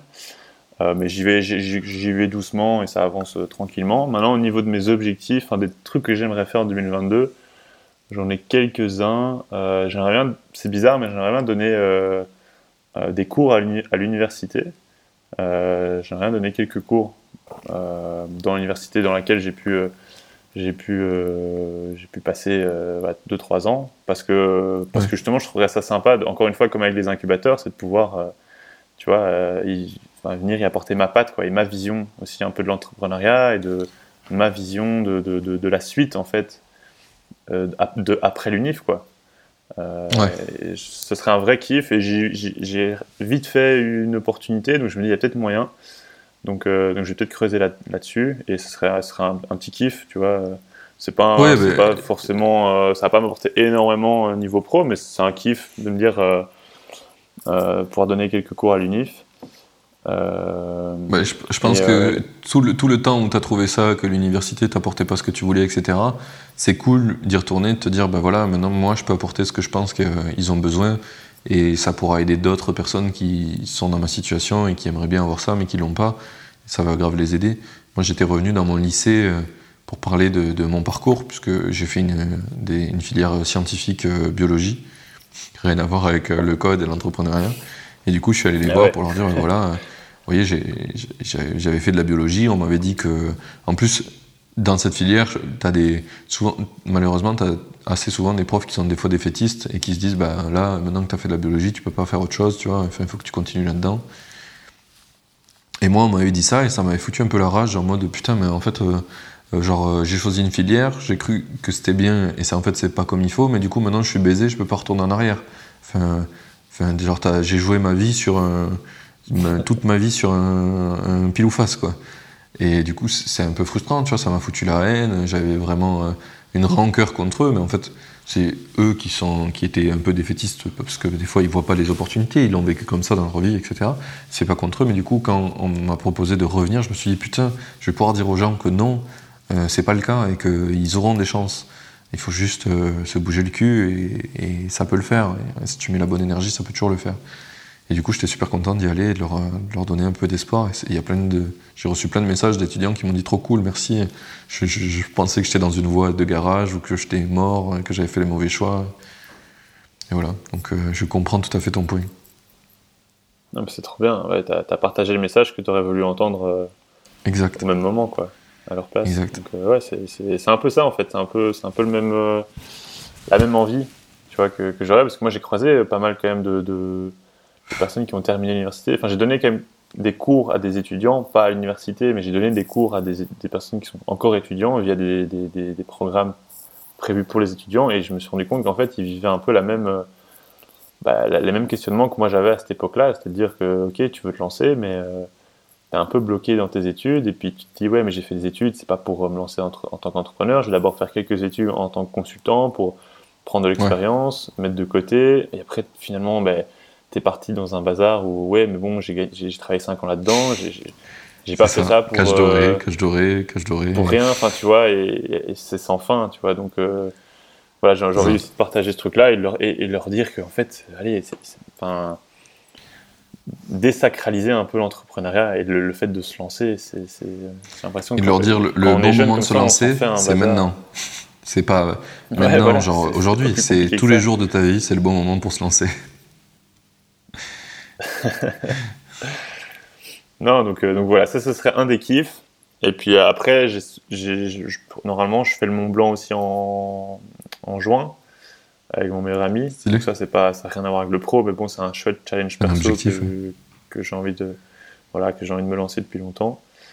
Euh, et sinon, à part ça, bah, continuer à me battre pour maintenir mon lifestyle que je kiffe par-dessus tout.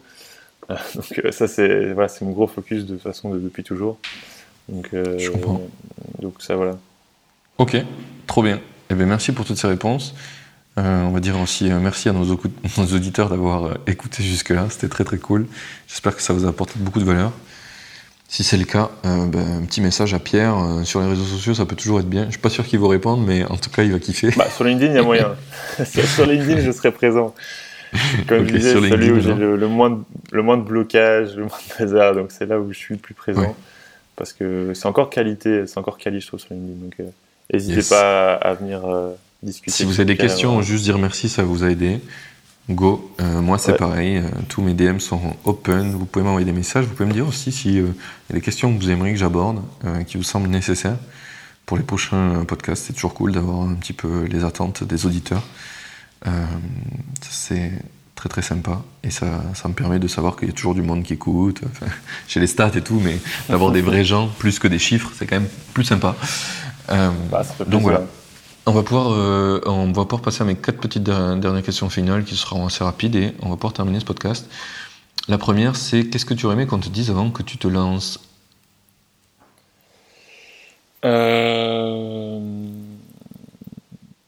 bah, Honnêtement, je pense que j'aurais aimé qu'on me dise euh, pas besoin d'un diplôme pour, pour démarrer. Quoi. Pas besoin d'un diplôme. D'un diplôme Ce que tu vas dire aux étudiants. voilà, exactement. ok, plutôt logique. ok, très bien. Je pense qu'il n'y a pas besoin de plus d'explications parce qu'on vient d'en parler pas mal. Euh, bah ouais. Est-ce que tu as une, est-ce que tu as une citation préférée? Euh...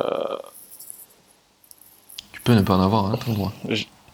Si, je dirais euh, quand il y a un doute, il n'y a pas de doute. Ah, elle est pas mal, ça. C'est un peu, c'est un peu ma, prise de décision, quoi. C'est si j'hésite, j'y vais pas, tu vois. Et euh, faut, moi, quand je me lance dans un truc, il faut vraiment que j'y croie à 100%, sinon c'est un, sinon c'est un no-go, quoi. Et euh, j'essaie d'appliquer ça, que ce soit pour mes, j'essaie d'appliquer ça que ce soit pour mes projets, mes clients, mes relations, ce que tu veux. Euh, voilà. Quand il y a un doute, il n'y a pas de doute. Ouais, et ça, ça, fait très écho à une expression, euh, je, vais, je vais bien sûr l'écorcher, mais c'est l'expression qui dit il n'y a pas d'essai et il n'y a que des choses à faire. Tu sais, c'est en gros, euh, si tu fais un truc en disant oh j'essaye pour voir, c'est sûr ça va être de la merde. Il faut vraiment y aller à fond. Mmh. J'ai très très mal fait la citation, mais vous la retrouverez. Bon, on a compris. Ouais. On a compris le message. on la retrouverez et, voilà. Ok. Mais j'aime beaucoup cette citation. Merci pour ça parce que c'est un des trucs que des fois on oublie. Et ça se dit souvent en ce moment, je l'entends beaucoup euh, pour les gens en RH qui disent euh, s'il y a un doute sur le recrutement, euh, on ne prend pas. Alors que par contre, tu suis pas du tout ton intuition de, tu sais, qui te dit oh il est trop, il a l'air trop stylé ce mec, je le veux. Il faut pas la suivre en général, c'est pas une très bonne intuition. Mais par contre, l'intuition de peur qui te dit ah il y a un doute, je sais pas, c'est bizarre, celle-là il faut la suivre. Elle est, elle est en général très très bonne. voilà. Ok. Et du coup, ben, qui je dois faire venir dans le podcast selon toi après toi? Euh... Bah écoute, je dirais, euh... bah, peut-être que tu connais déjà euh, Nicolas Filali. Il est prévu. Si tu, vois qui c'est.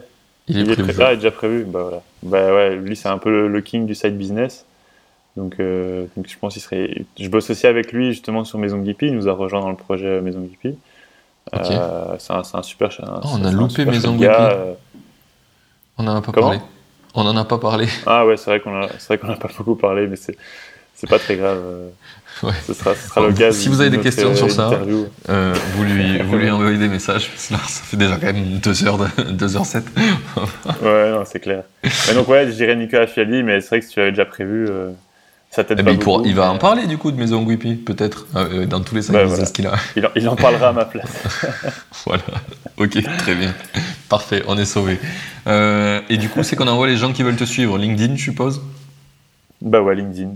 Moi, je fais un focus LinkedIn. Euh, si vous voulez euh, qu'on discute ou, en savoir un peu plus sur ce que je fais, n'hésitez pas à me DM sur LinkedIn.